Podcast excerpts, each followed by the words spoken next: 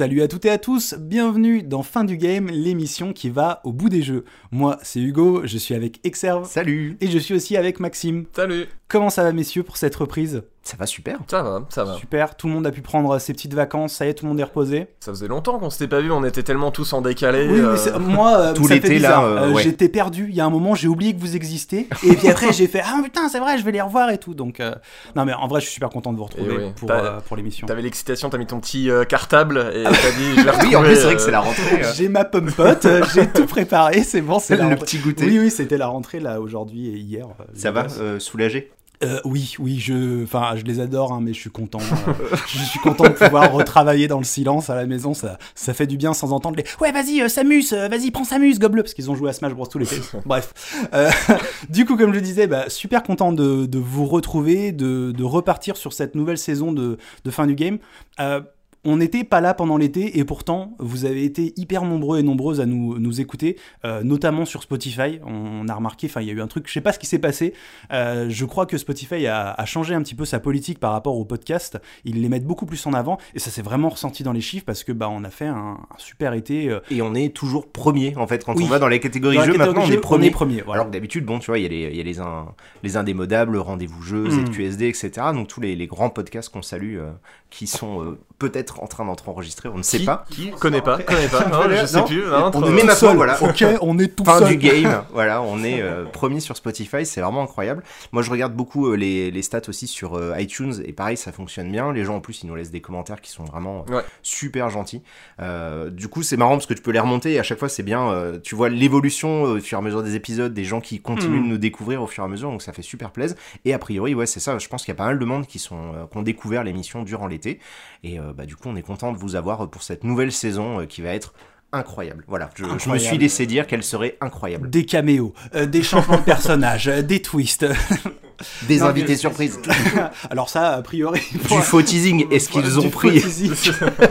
Ils ont pris en photo Bloodborne. Est-ce qu'ils vont parler de Bloodborne On ne sait pas. Alors on parle de ça parce que c'est assez amusant parce que là juste au moment, euh, juste avant d'enregistrer l'émission, on a, on a posté une petite photo euh, Comme d'hab. euh, comme d'habitude et là les gens euh, pètent un peu un câble genre qu'est-ce qui se passe? Mais est-ce qu'ils parlent vraiment de Bloodborne alors qu'ils ont déjà parlé des Souls? C'est impossible Eh bien si a priori ça va être possible on, on va voir ça mais juste avant de reprendre comme je disais il y a peut-être pas mal de gens qui nous ont découvert euh, cet été et l'idée c'est peut-être de rappeler un petit peu le, concept de l'émission fin du game aller au bout des jeux qu'est-ce que ça veut dire?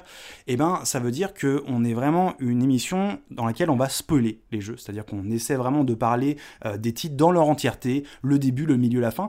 Et c'est pas innocent, c'est pas gratuit de spoiler, c'est parce que pour nous, c'est important pour pouvoir vraiment comprendre les jeux, comprendre ce qu'ils ont à raconter, euh, aussi bien sur le plan ludique, comment les mécaniques elles se renouvellent, comment ça évolue. Je vous vois sourire parce que vous pensez que je vais dire paysage vidéoludique, mais je ne vais pas le faire. Tu l'as Et- fait, tu viens de le faire. Et, et aussi, voilà, vraiment comprendre bah, le- leur thématique, euh, des choses comme ça. Et c'est d'ailleurs ce qu'on va essayer de faire avec, avec Bloodborne aujourd'hui. Sachant que l'idée de départ, c'était de, de faire un petit peu un contre-pied au test, puisque Ouais. l'exercice du test, bon, moi je l'ai fait euh, pendant quelques années, c'est finalement juste de conseiller aux gens, allez acheter le jeu, oui ou non. Hein, c'est bêtement ça. Et en fait, on s'est rendu compte qu'il y avait un manque, c'est qu'il y avait vraiment pas de format dans lequel on pouvait euh, se, se plonger une fois qu'on avait terminé les ça. jeux. On pouvait en discuter entre nous, et c'est ce qu'on a fait, euh, d'ailleurs, c'est ce qui a donné naissance à l'émission. Mais voilà, fin du game, c'est un peu le truc de se dire, vous avez fait le jeu, quelques mois plus tard, vous avez ça vous trotte dans la tête, et ben, a priori, nous aussi, et on va en parler bah, dans l'émission, quoi. Même si on se rend compte qu'il y a pas mal de gens qui écoutent sans avoir fait les jeux. Par exemple, là, on sait qu'il y a eu Inside qui est sorti, euh, qui était gratuit, euh, qui est gratuit, je crois, en ce moment d'ailleurs sur, sur l'Epic Game Store. Et euh, il y a beaucoup de gens qui. Enfin, beaucoup de gens. Il y a quelques personnes qui nous ont parlé, genre, j'avais écouté l'émission et j'ai quand même pris le jeu et finalement, j'ai quand même pu en profiter. Donc, voilà, c'est- quand même super chouette. Qu'est-ce qu'on voulait dire aussi d'important? Bah, Important, bah, c'est le, le financement pour que cette émission, elle existe. On remercie déjà en premier lieu notre sponsor, Third Edition, qui est donc une, une maison d'édition spécialisée dans les ouvrages consacrés aux jeux vidéo, mais pas que, puisqu'ils en font aussi pas mal de, de- de bouquins sur la pop culture. Il y en a qui sont sortis. Et puis bah là, c'est vrai que pour cette émission, en plus, ils nous ont envoyé. euh, non, tu l'avais déjà toi, Non, je l'avais déjà euh, depuis pas mal de temps celui-là, parce que j'avais écrit euh, deux pages à la fin. T'as fait une post-face. Ouais, c'est ça. C'était, ça s'était trouvé que j'avais relancé en fait Mehdi El Kanafi, qui est le cofondateur de la boîte, pour relancé l'idée de tiens, je pourrais peut-être faire des bouquins, et ils étaient en train de boucler leur bouquin Mm. sur Dark Souls, le deuxième volume. Et il m'a dit ah ouais, faudrait que tu mettes deux trois mots, euh, tu vois, Exerve, Dark Souls, a priori, euh, l'association chez les gens, ça se fait toujours. Et, euh, et voilà, c'est comme ça que je me suis retrouvé avec ça. Puisqu'il y a deux volumes, hein, du coup, chez, euh, chez Third Edition, il y a le premier qui est consacré à euh, Demon Souls, Dark Souls et Dark, Dark Souls, Souls 2, 2, et puis le deuxième volume qui est euh, Dark Souls 3 et Bloodborne, C'est ça. qui il s'appelle Dark Souls par-delà la mort. Et il y aura sûrement peut-être un volume 3, un Encore volume 4, après la euh, mort, Sekiro, euh, euh, plus loin, au-delà, euh, voilà, comeback, pré-sequel, origin, tu vois. Et donc ça, donc il y a Third Edition, c'est vrai que ça nous permet donc d'avoir les livres en plus dans- quand on va parler d'un jeu un peu, euh, des, par exemple quand on parlait de, de Shadow of the Colossus, on avait le, le livre de Fum- sur Fumito Ueda, donc ça nous permet de nourrir un peu les, épi- les épisodes, et puis il nous donne un petit coup de pouce financier qui permet un petit peu bah, d'éponger tous les petits frais qu'on peut avoir pour que l'émission elle existe vraiment euh, sur le plan euh, phy- physique, non puisque c'est puisque c'est numérique, mais, Non, non, mais attends, on parle de Bloodborne. Aujourd'hui, l'émission, elle est dans le plan astral, en direct. tu vois, c'est... voilà, pour qu'elle existe dans le plan astral. Mais euh, vraiment, ce qui nous permet de prendre le temps de faire cette émission, ce qui nous permet de nous rémunérer pour le temps qu'on y investit, c'est vraiment vous, vous, c'est vraiment vous, c'est vraiment vous euh, sur Patreon. Donc on a notre page Patreon, euh, fin du game JV, ou c'est juste fin du game, je Je crois. crois que c'est fin du game JV sur Patreon. Ou euh, Ah, tiens, j'ai pas doute. Vous tapez fin du game hein, dans votre moteur de recherche préféré. Soit vous avez, vous faites comme ça, soit vous avez le lien en, dans, dans les descriptions en général de l'émission. Et euh, bah, c'est c'est vrai qu'on on a besoin, euh, on a besoin de vous parce que bah encore une fois, ça prend du temps de préparer l'émission. C'est pas juste un rendez-vous euh, entre trois potes qui papotent comme ça. On va vraiment faire des recherches. On se prend plusieurs rendez-vous pour vraiment façonner euh, le conducteur de l'émission à chaque fois. Donc c'est vrai que ça nous prend quand même pas mal de Là, temps. euh, pour vous donner vraiment un exemple concret Ouais. sur Bloodborne, on s'est euh, donc on s'est fait trois petits rendez-vous. Ouais. À chaque fois, c'est entre deux, trois heures max. Mm. On va discuter, mais au moins deux heures à chaque fois. Donc on prend déjà six heures rien que pour en parler entre nous, pour bah, évacuer tout ce qu'on a à dire, pour vraiment garder que l'essentiel. Parce que l'important en fait dans l'épisode, c'est qu'on essaye de garder ce format d'une heure. Alors là, évidemment, comme on va faire 45 minutes d'introduction, on ne pourra pas s'y tenir. Mais euh, l'idée, c'est de, de tenir en une heure, une heure et demie et de pas s'étaler parce que euh, ce qui est compliqué dans un podcast, c'est que on peut, comme on est dans un format de discussion entre nous, on peut facilement, Ouais, tu vois, s'étaler, ouais. faire des digressions non-stop, et puis ah oui, et puis je me souviens cette anecdote, etc. Donc on essaye de vraiment préparer le truc, et ça, bah, ça nous prend forcément pas mal de temps. Il faut qu'on joue au jeu. Bon là, dans ce cas-là, Bloodborne, euh, spoiler, on y avait déjà joué. on y a un petit peu tous joué. Ça vous parle normalement, vous euh, Game Next Door, hein, Bloodborne. oui, il paraît qu'on en a parlé. Vous en avez parlé une ou deux fois, Peut-être hein. une ou deux fois. Ouais, Peut-être. ouais. Moi, c'est pareil. hein, voilà, euh, j'y avais joué un petit peu. Et euh, donc là, ça nous, évidemment, ça nous fait gagner du temps, mais euh, Oui, pour il y a- les y, a rendez-vous, il y a les rendez-vous, il y a les recherches aussi qu'on fait chacun de notre côté. Euh, Max, je sais qu'il s'est plongé la tête dans, dans, Dans tout le lore. euh, toutes les écoles, Birkenworth, tous ces machins non imprononçables. Et voilà, chacun de notre côté, on va aller chercher des choses qui nous parlent par rapport à nos sensibilités. Moi, je vais aller regarder un peu sur l'architecture, les trucs comme ça. Benoît, je sais pas ce que toi, t'es allé, t'es allé chercher. j'ai Qu'est-ce que t'es allé relancé le chercher jeu. j'ai refait le jeu. voilà, il est allé dans le vrai truc, il a fait la vraie recherche. Mais voilà, donc c'est vrai que ça nous prend pas mal de temps. Pour cette émission, elle existe et du coup, bah, on a besoin de vous.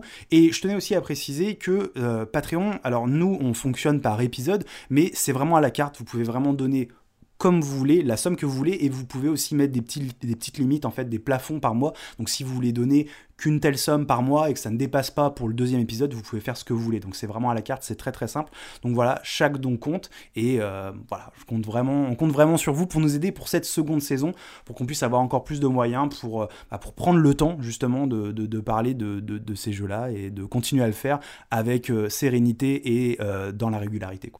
C'est très beau. Franchement, moi, je, je Voilà. serais vous, je voterais pour Hugo. hein. Tout simplement. Non, non, non, je ne suis pas pour la démocratie. Mais je donnerais, mais je donnerais 20 balles, je pense. Eh ben, écoute, merci à toi. euh, tu auras Bravo, une contrepartie, un bisou. Euh, très bien. euh, maintenant que tout ça s'est dit, je crois qu'on va pouvoir enfin commencer à parler de, de est, Bloodborne. la saison 2. Ça y est, la saison 2 va commencer. Euh, sachant qu'effectivement, on avait déjà fait un épisode sur les Souls, mais on va pas vous mentir, euh, et je crois que c'était un petit peu le cas euh, avec les retours qu'on avait eu, c'est que même si l'épisode, bah moi je le trouve bien, on l'aime bien l'épisode, on en était ressorti quand même un peu frustré parce que finalement, bah, parler de 5 jeux comme ça en une heure et demie, bah, ça, ça demande beaucoup beaucoup de synthèse, et finalement on se rend compte qu'il y a, moyen quand même d'aller beaucoup plus loin au moins avec chacun de ces jeux, mais on s'est dit que Bloodborne, ça pouvait être un bon candidat pour essayer de, continuer, de vraiment prolonger euh, l'analyse. C'est peut-être, euh, on va, on va, on fait pas amende honorable parce qu'on est content de notre épisode, mais voilà, on va essayer de prolonger les choses. Non, mais c'était important de façon de, de faire un point euh, sur une série qui a marqué le jeu vidéo et qui continue de le marquer encore au quotidien, parce que tous les jours, il y a des nouveaux jeux qui s'inspirent de Dark Souls qui sont annoncés ou qui sortent. Donc forcément, euh, ça a eu un impact énorme. Donc c'était bien, moi je trouvais, Ouais. de faire un point global sur tout ça. Et quand on a commencé à se pencher sur l'idée de, tiens, est-ce qu'on reparlerait pas de Bloodborne spécifiquement, on s'est très rapidement euh, rendu compte qu'il y avait effectivement beaucoup de choses à en dire. Et puis bah, ça va être le but de toute l'émission, hein, de, de vous expliquer pourquoi celui-là, même dans euh, la petite série euh, From Software, il peut quand même être mis à l'écart, parce qu'il a vraiment un truc en plus. C'est ça, et du coup on va pouvoir y aller. Il suffit juste que Max nous lance une petite musique, j'imagine avec des petits violons, des petits trucs comme Des ça, petits cris là. des petites bestioles qui agonisent. Et puis c'est parti donc pour un nouvel épisode de fin du game, Bloodborne, on y va.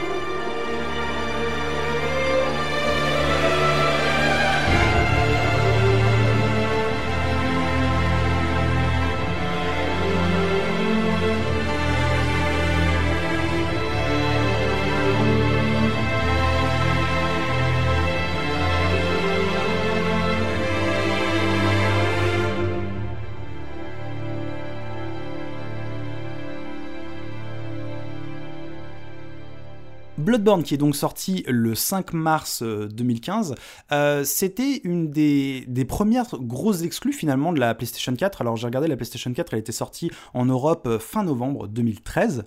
Et euh, c'est vrai qu'elle avait une première année qui était pas fofolle, on va dire. Le line-up était pas forcément incroyable. Il y avait déjà quelques exclus. Il y avait euh, Killzone, il me semble. Je crois qu'il y avait le Infamous aussi. Ouais, il y avait Second Euh, Sons. C'est des jeux qu'on peut apprécier, hein, il n'y a, pas de problème, mais c'est vrai que c'était pas des grosses cartouches euh, de, de chez Sony.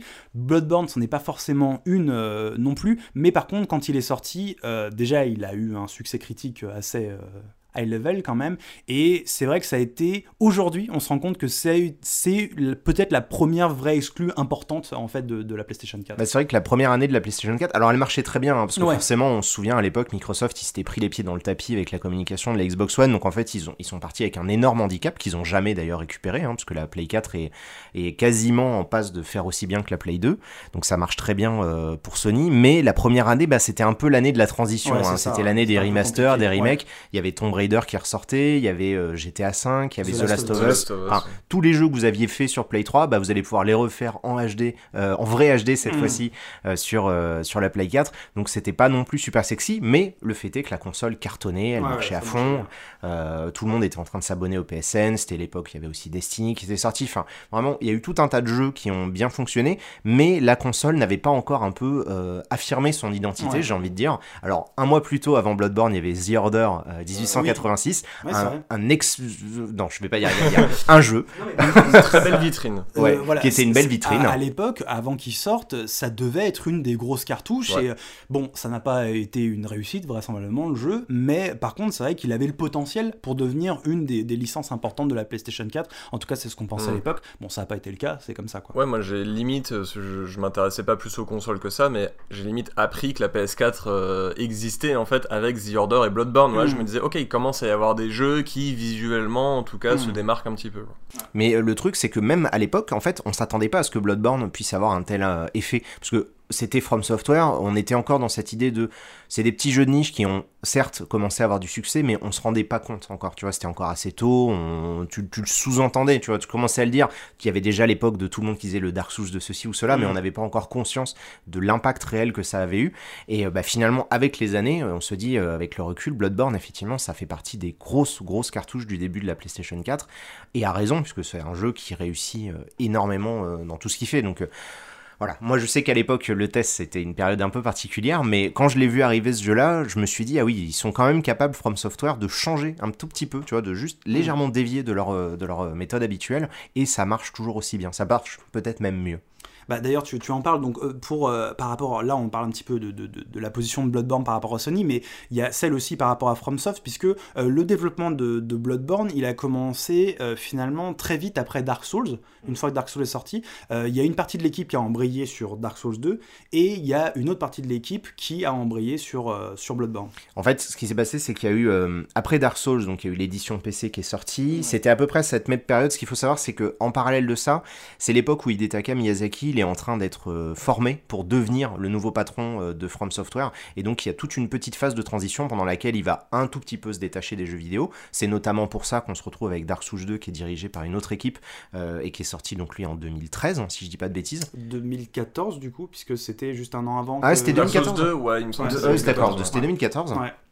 2014. Ouais. Et, euh, et donc, pendant cette période-là, ils ont également amélioré leur moteur, ils ont mis en place pas mal de nouvelles choses qui faisaient partie un petit peu du plan euh, Mm. de- de- du futur patron euh, Miyazaki, qui était d'avoir trois studios en parallèle. Et après, avec deux des, un des studios, ils avaient Dark Souls 2 qui était en cours de développement et qui était déjà bien avancé. Et après, ils ont lancé en même temps Bloodborne et Dark Souls 3, qui sont Ouais. vraiment deux, deux projets qui ont été commencés en même temps et qui ont été terminés avec finalement très peu d'écart, puisque bah, Bloodborne est sorti et à l'E3 suivant, on a annoncé Dark Oui, Souls oui. 3 et il sortait l'année après. ouais, hein, ça, il est sorti, euh, ils sont sortis vraiment à un an d'écart. Donc il n'y a pas eu vraiment voilà, de, de gros changements. Toi tu le disais, c'est vraiment deux jeux frères. Et de toute façon, euh, Miyazaki, lui, il chapeautait les deux sujets en parallèle. Mmh, et mmh. pour en avoir discuté avec lui en interview, de toute façon, lui-même, il voulait que les deux projets, euh, il y ait une certaine porosité entre les deux. Et que les deux, en fait, s'échangent. Dès que Bloodborne trouvait une bonne idée, genre, ah, vous avez trouvé les armes qui se transforment, cool. Alors dans Dark Souls, on va pas faire la même chose, mais par contre, on va faire les Weapon Arts. Et du Mmh. coup, ça a donné, ah oui, dans Dark Souls 3, vous avez trouvé telle idée, ou au niveau visuel, ou au niveau graphique, ou au niveau sonore, bah tiens, on va le reprendre en Bloodborne. Et c'est pour ça qu'évidemment, quand vous mettez les deux jeux euh, côte à côte, bah forcément qu'ils se ressemblent, puisqu'ils ont vraiment été euh, développés euh, en parallèle, quoi. Et du coup, Bloodborne, bah, qui lui, par contre, était une exclue euh, sur la Ouais. PS4, on le disait au début, c'était peut-être un petit peu, pas jeu de niche, mais qui allait vraiment attirer euh, bah, le, le public euh, qui avait découvert euh, Dark Souls, Demon's Souls euh, et compagnie. Et au final, Bloodborne, c'est assez bien vendu. Moi, tu vois, je pensais qu'il s'était plutôt vendu, euh, on va dire 2017, 2018, qu'il avait commencé à faire des millions de ventes. Et en fait, en même pas un an, tu vois, il a fait 2 millions de ventes sur PS4. Donc, quand même, très gros succès dès le départ, alors que Dark Souls 3 était pas sorti. Dark Souls, bon, était quand même déjà, je pense, très, très bien connu. Je mais... pense qu'il était quand même. La vague Ouais. commençait à atteindre son sommet qu'elle a atteint, je pense, avec Dark Souls 3. Mais voilà, on commençait à, à, à commencer à frétiller, à voir l'écume frétiller en haut de Ouais, la ce qui, est, vague. ce quoi. qui est hallucinant, c'est de se dire que c'est un jeu qui est parti vraiment d'une niche, euh, de, de- tu vois, du, euh, c'était euh, comme c'est sorti qu'au Japon, bah, c'était des gens qui en parlaient entre eux sur les forums, etc. Et finalement, il est sorti aux États-Unis. Après, il est sorti en Europe pour Demon's Souls, je parle.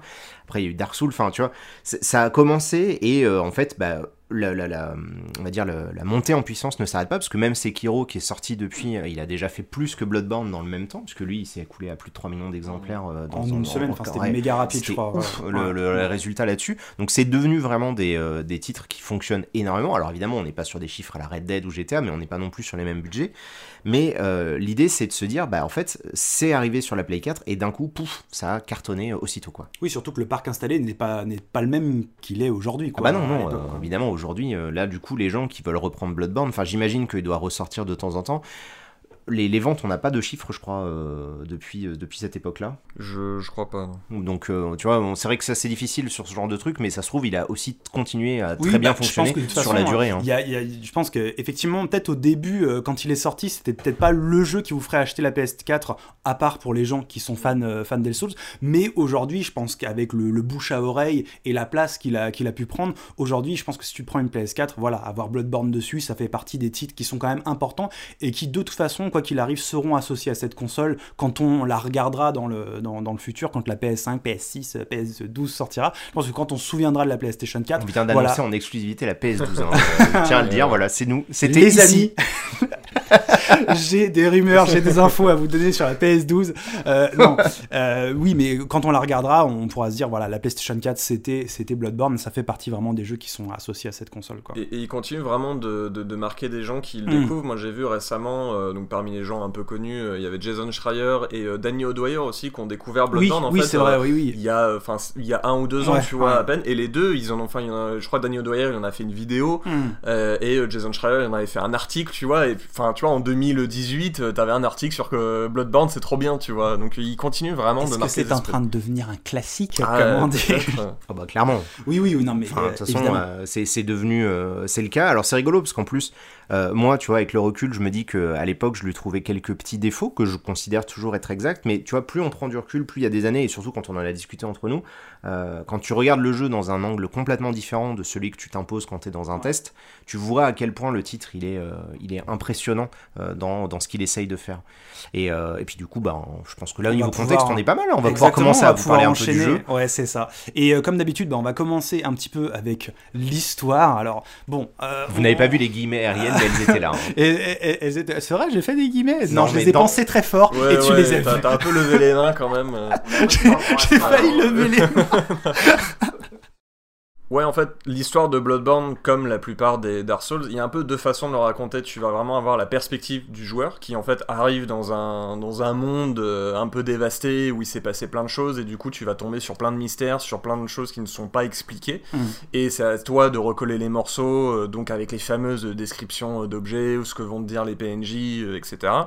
Ou alors tu peux vraiment la raconter euh, une fois que tout a été relié, tu peux revenir à la source euh, ouais. du problème et dire bon bah il y a eu ça, il y a eu ça, il y a eu ça, il y a eu ça.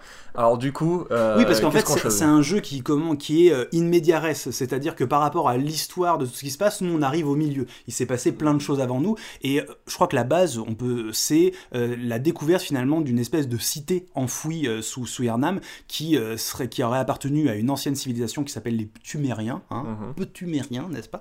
Et euh, en fait, bah, les habitants d'Yharnam auraient découvert euh, cette ancienne euh, civilisation. Et ils auraient aussi découvert donc l'existence de, de, grands, alors on pourrait les appeler les grands anciens, les, les Great Ones, comme ils disent dans le jeu, qui sont des espèces de, de divinités, de créatures qui n'appartiennent pas vraiment à notre, à notre monde, mais qui ont pu traverser, euh, qui viennent d'un espèce de plan astral ou je ne sais pas quoi. Mais bref, ils ont découvert ces créatures-là et ils se sont rendus compte surtout qu'ils pouvaient essayer d'utiliser le sang pour, euh, bah pour soigner déjà. Il y a une, la, la, la base, je crois que c'est la thérapie par le sang, c'est-à-dire que. Alors est-ce que c'est le sang des, des, des anciens euh... pas, En tout cas, c'est le en Old fait, Blood. Ouais, mais... en fait, c'est ça, c'est que il s'est passé plusieurs trucs un petit peu en parallèle. Alors Mm. évidemment, il y a des gens qui ont essayé de refaire un récit un petit peu chronologique Ouais. et on les remercie parce que ça nous a pas mal aidé évidemment pour la Oui, oui, préparation. ouais.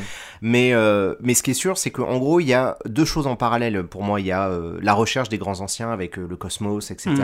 Et euh, l'idée, en fait, que certains du clergé euh, de, de Yarnam aient essayé de recréer, ou en tout cas de faire naître un grand ancien, et d'autres qui ont découvert effectivement qu'on pouvait utiliser du sang pour se soigner, pour devenir plus puissant, pour vivre plus vieux, etc. Mais euh, le truc, c'est qu'au bout d'un moment, en fait, ça, quand tu en faisais une espèce d'excès euh, d'usage du sang, tu te transformais en bête. Mais c'est du sang ancien, on est d'accord. Ils disent Fear the Old Ouais, Blood, c'est- c'est que c'est- un sang qui est ancien. Ouais, mais après, j'imagine que, tu vois, au bout d'un moment, je veux dire, il y a l'industrie, il y a l'usine. de sang qui traîne, voilà. Non, mais tu peux pas, euh, voilà, tu, tu devais, Oui. tu devais te dire que eh ben, ça devait être dilué, ça devait être du Mm. sang de moins bonne qualité. Effectivement, les nobles versus euh, les gens, tu vois, il y avait un discours politique très fort hein, dans, dans Bloodborne. Mais forcément, il y avait, euh, il y avait différentes façons de l'utiliser et il y avait certains, je pense qu'il y avait du sang de grand ancien qui était réservé à certains membres Mm, du clergé. ouais. Parce que de toute façon, c'est un des trucs qu'on découvre assez vite euh, en- dans Bloodborne, c'est qu'il y a vraiment un écart entre l'élite qui, elle, est un petit peu occupée dans son truc. Tu vois, ils ont vraiment des quartiers qui sont en dehors de la ville ou qui sont à part, qui sont vraiment Oui, protégés, etc. vraiment sur les hauteurs. Et il y a euh, la populace qui, elle, se retrouve de temps en temps, en fait, forcée de participer à la chasse, puisque d'ailleurs, on arrive en plein milieu de ça, hein, on arrive dans une nuit de chasse, hein, euh, c'est vraiment ça le, le principe de Bloodborne, où bah, tous les gens qui ont euh, abusé du sang euh, se retrouvent à se transformer à moitié en loup-garou, à moitié en bête, et il y a les chasseurs, donc les, les- le, le groupe de, de gens dont fait partie le joueur, qui viennent euh, les exterminer, tout simplement. En gros, il y a eu un abus de sang et de, de mauvais délires, euh, plus ou moins religieux et scientifiques. Ça a foutu un peu euh, le, le bordel dans la ville, qui se retrouve finalement un peu envahi par des, par des hommes bêtes, on va dire. Et donc, le rôle de la chasse, bah, c'est d'abord c'est de faire un peu le nettoyage. En tout cas, à la base, c'était de nettoyer, de purger un petit peu la ville de, de toutes ces créatures-là. Et nous, on se retrouve donc, comme tu le dis, un petit peu là-dedans. Quoi. Les, les chasseurs qui sont du coup embauchés entre guillemets par euh, cette église euh, du, euh, du All Blood euh, Ouais. qui, qui veut faire la thérapie par le sang. Et euh, les chasseurs qui eux aussi parfois se transforment en bêtes. Du coup, il faut des chasseurs pour euh, chasser, Chasser euh, les les, cha- autres chasseurs. Who Donc, watches the Watchmen Voilà, ça c'est la vraie question. Non, mais c'est vrai qu'effectivement, ouais, Il y a, y eu un peu ce, ce- ce cycle infernal en fait. euh, mais sinon, pour en revenir à, à ces- cette idée des, des grands ou Mm. euh, des, des grands anciens, ce qu'on ce qu'on sait, c'est que euh, une fois qu'ils ont découvert, parce que tu disais Hugo, divinité, et ça, bah du coup, c'est les hommes qui décident Oui, en c'est fait ça, s'ils en oui, tout pas. à fait. ouais. Et ils ont eu cette relation un petit peu avec eux, et donc coup, il y a des gens qui ont dit, bah pour communier avec eux ou pour devenir devenir un peu comme eux, on va passer par plutôt par le sang, on va s'injecter ça, et d'autres qui se sont dit nous on va plutôt en fait on va on va surtout pas toucher à ça et on va essayer de gagner en connaissance, en lucidité. Ils ont dû voir qu'il y avait beaucoup d'yeux en fait sur ces anciens, donc des yeux, hein, pas des, pas des mhm. divinités. Et ils disaient nous il faut qu'on ait des yeux, il faut qu'on ait des yeux à l'intérieur, donc il y a un petit peu tout ce délire autour des yeux, on, on reviendra en, détail un petit peu là-dessus. Et, euh, et pour atteindre ça, donc comme tu le disais, tu avais un peu la classe haute euh, et tout, donc beaucoup d'universitaires et compagnie. Et à côté de ça, tu as la population en dessous qui va se faire kidnapper, euh, qui va être sujette à des expérimentations pour justement pouvoir se rapprocher un petit peu de ces anciens. Donc on découvre la ville qui est un petit peu, c'est un peu la suite de ça. On a vraiment finalement des élites qui veulent accéder, qui veulent plus de pouvoir, plus de, plus de de toute façon comme toutes les élites, hein, veulent toujours plus, et euh, qui vont finalement se servir de la, de la population pour essayer d'y accéder en faisant des choses plus ou moins atroces, comme c'est le cas d'ailleurs encore chez comme c'est le cas hein, dans, dans, notre société. Non, pas de politique. Pas, hein, pardon, excusez-moi. Ubisoft a dit pas de politique. Le jeu vidéo, ce n'est pas politique, la vie non plus. Euh, mais euh, nous, nous, on se retrouve au milieu de ça, et finalement, Bloodborne, pour vraiment reprendre un peu la séquence d'événements, c'est vraiment un jeu dans lequel on va s'enfoncer littéralement, puisqu'on commence donc dans les rues d'Yarnam, on commence à apercevoir deux trois loups-garous, des trucs comme ça, donc ça reste quand même bon délire. Et puis au fur et à mesure, au fur et à mesure qu'on va découvrir des choses, on va de plus en plus s'enfoncer finalement dans euh, les strates un petit peu de la ville. Alors c'est pas forcément des strates au sens vraiment euh, géolocalisé du terme, on, ne descend pas réellement, mais on va se retrouver dans des espèces d'endroits particuliers, on va accéder à des endroits réservés à l'élite, on va aller dans des plans euh, astrales un peu différents, et on va de plus en plus se, se rapprocher finalement des sources euh, du mal qui sont bah, effectivement bah, soit les grands anciens, soit euh, les, délires avec le sang et compagnie. Et ce qui est, ce qui est vraiment très intéressant, c'est que comme d'habitude, comme tout ça n'est jamais vraiment expliqué, mm. euh, c'est quelque chose que tu vas prendre énormément de temps à digérer et il faut du temps, une fois que tu as fini le jeu et que tu l'as refini, pour un petit peu comprendre ce qui se passe. Parce que sinon, du point de vue du joueur, tu arrives, tu signes un pack, tu crées ton personnage, tu tues plein de boss et à la fin, tu as les crédits. Oui, oui, c'est pas encore une fois, c'est un jeu auquel tu peux complètement, euh, que tu peux désactiver, en tout cas une partie de ton cerveau, parce que si tu veux battre les boss, il faut quand même avoir une partie de ton cerveau qui est activée. Mais voilà, tu peux complètement t'en foutre et tu peux aller au bout du jeu et euh, mais bon, malgré tout, je pense que tu, tu le vis en traversant un peu à chaque fois des espèces de, de, de, miroirs. À chaque fois, tu t'enfonces, tu, t'enfonces parce que bah, ça devient de pire en pire finalement esthétiquement. Euh, tu commences par la ville, ensuite c'est la forêt, ensuite c'est Birkenworth où là ça commence à devenir un peu bresson, et ensuite tu vas dans Yargoul où ça commence, il commence à se passer des choses pas normales, frontière du cauchemar, et donc tu t'enfonces, tu t'enfonces, tu t'enfonces quand même. C'est ça en fait, au fur et à mesure, tu vas. De toute façon, même si là ça fait vraiment partie de ces jeux où je pense que l'esthétique est tellement importante que tu ne peux pas t'en foutre. C'est-à-dire tu es obligé, euh, si tu peux, enfin, si tu veux quelque part laisser de l'histoire de côté, mais ce que tu vas traverser va forcément t'impacter. Je veux dire, euh, au niveau visuel, au niveau sonore, entre les cris, les machins. Au bout d'un moment, comme tu le dis, quand on a tué Rome, euh, du coup, le, monde change complètement, la phase de lune change et on se retrouve à Yargul. Et là, ça y est, d'un coup, on voit les amygdalas, on voit la réalité qui, enfin, le voile est levé. Enfin, même si, à mon avis, à ce moment-là du jeu, si tu avais les yeux fermés depuis le début, je hmm. pense que là, hop, tu vas ouvrir tes yeux, euh, tu vois, de manière un petit peu imagée, en disant, what, qu'est-ce qu'il est en train de se passer dans ce, dans ce Bloodborne? Et c'est euh, finalement ça euh, qu'on en a retenu, et c'est d'ailleurs même le point de départ de, de notre épisode, hein, de, de, se dire, tiens, notre recherche, pourquoi on va vouloir parler de Bloodborne?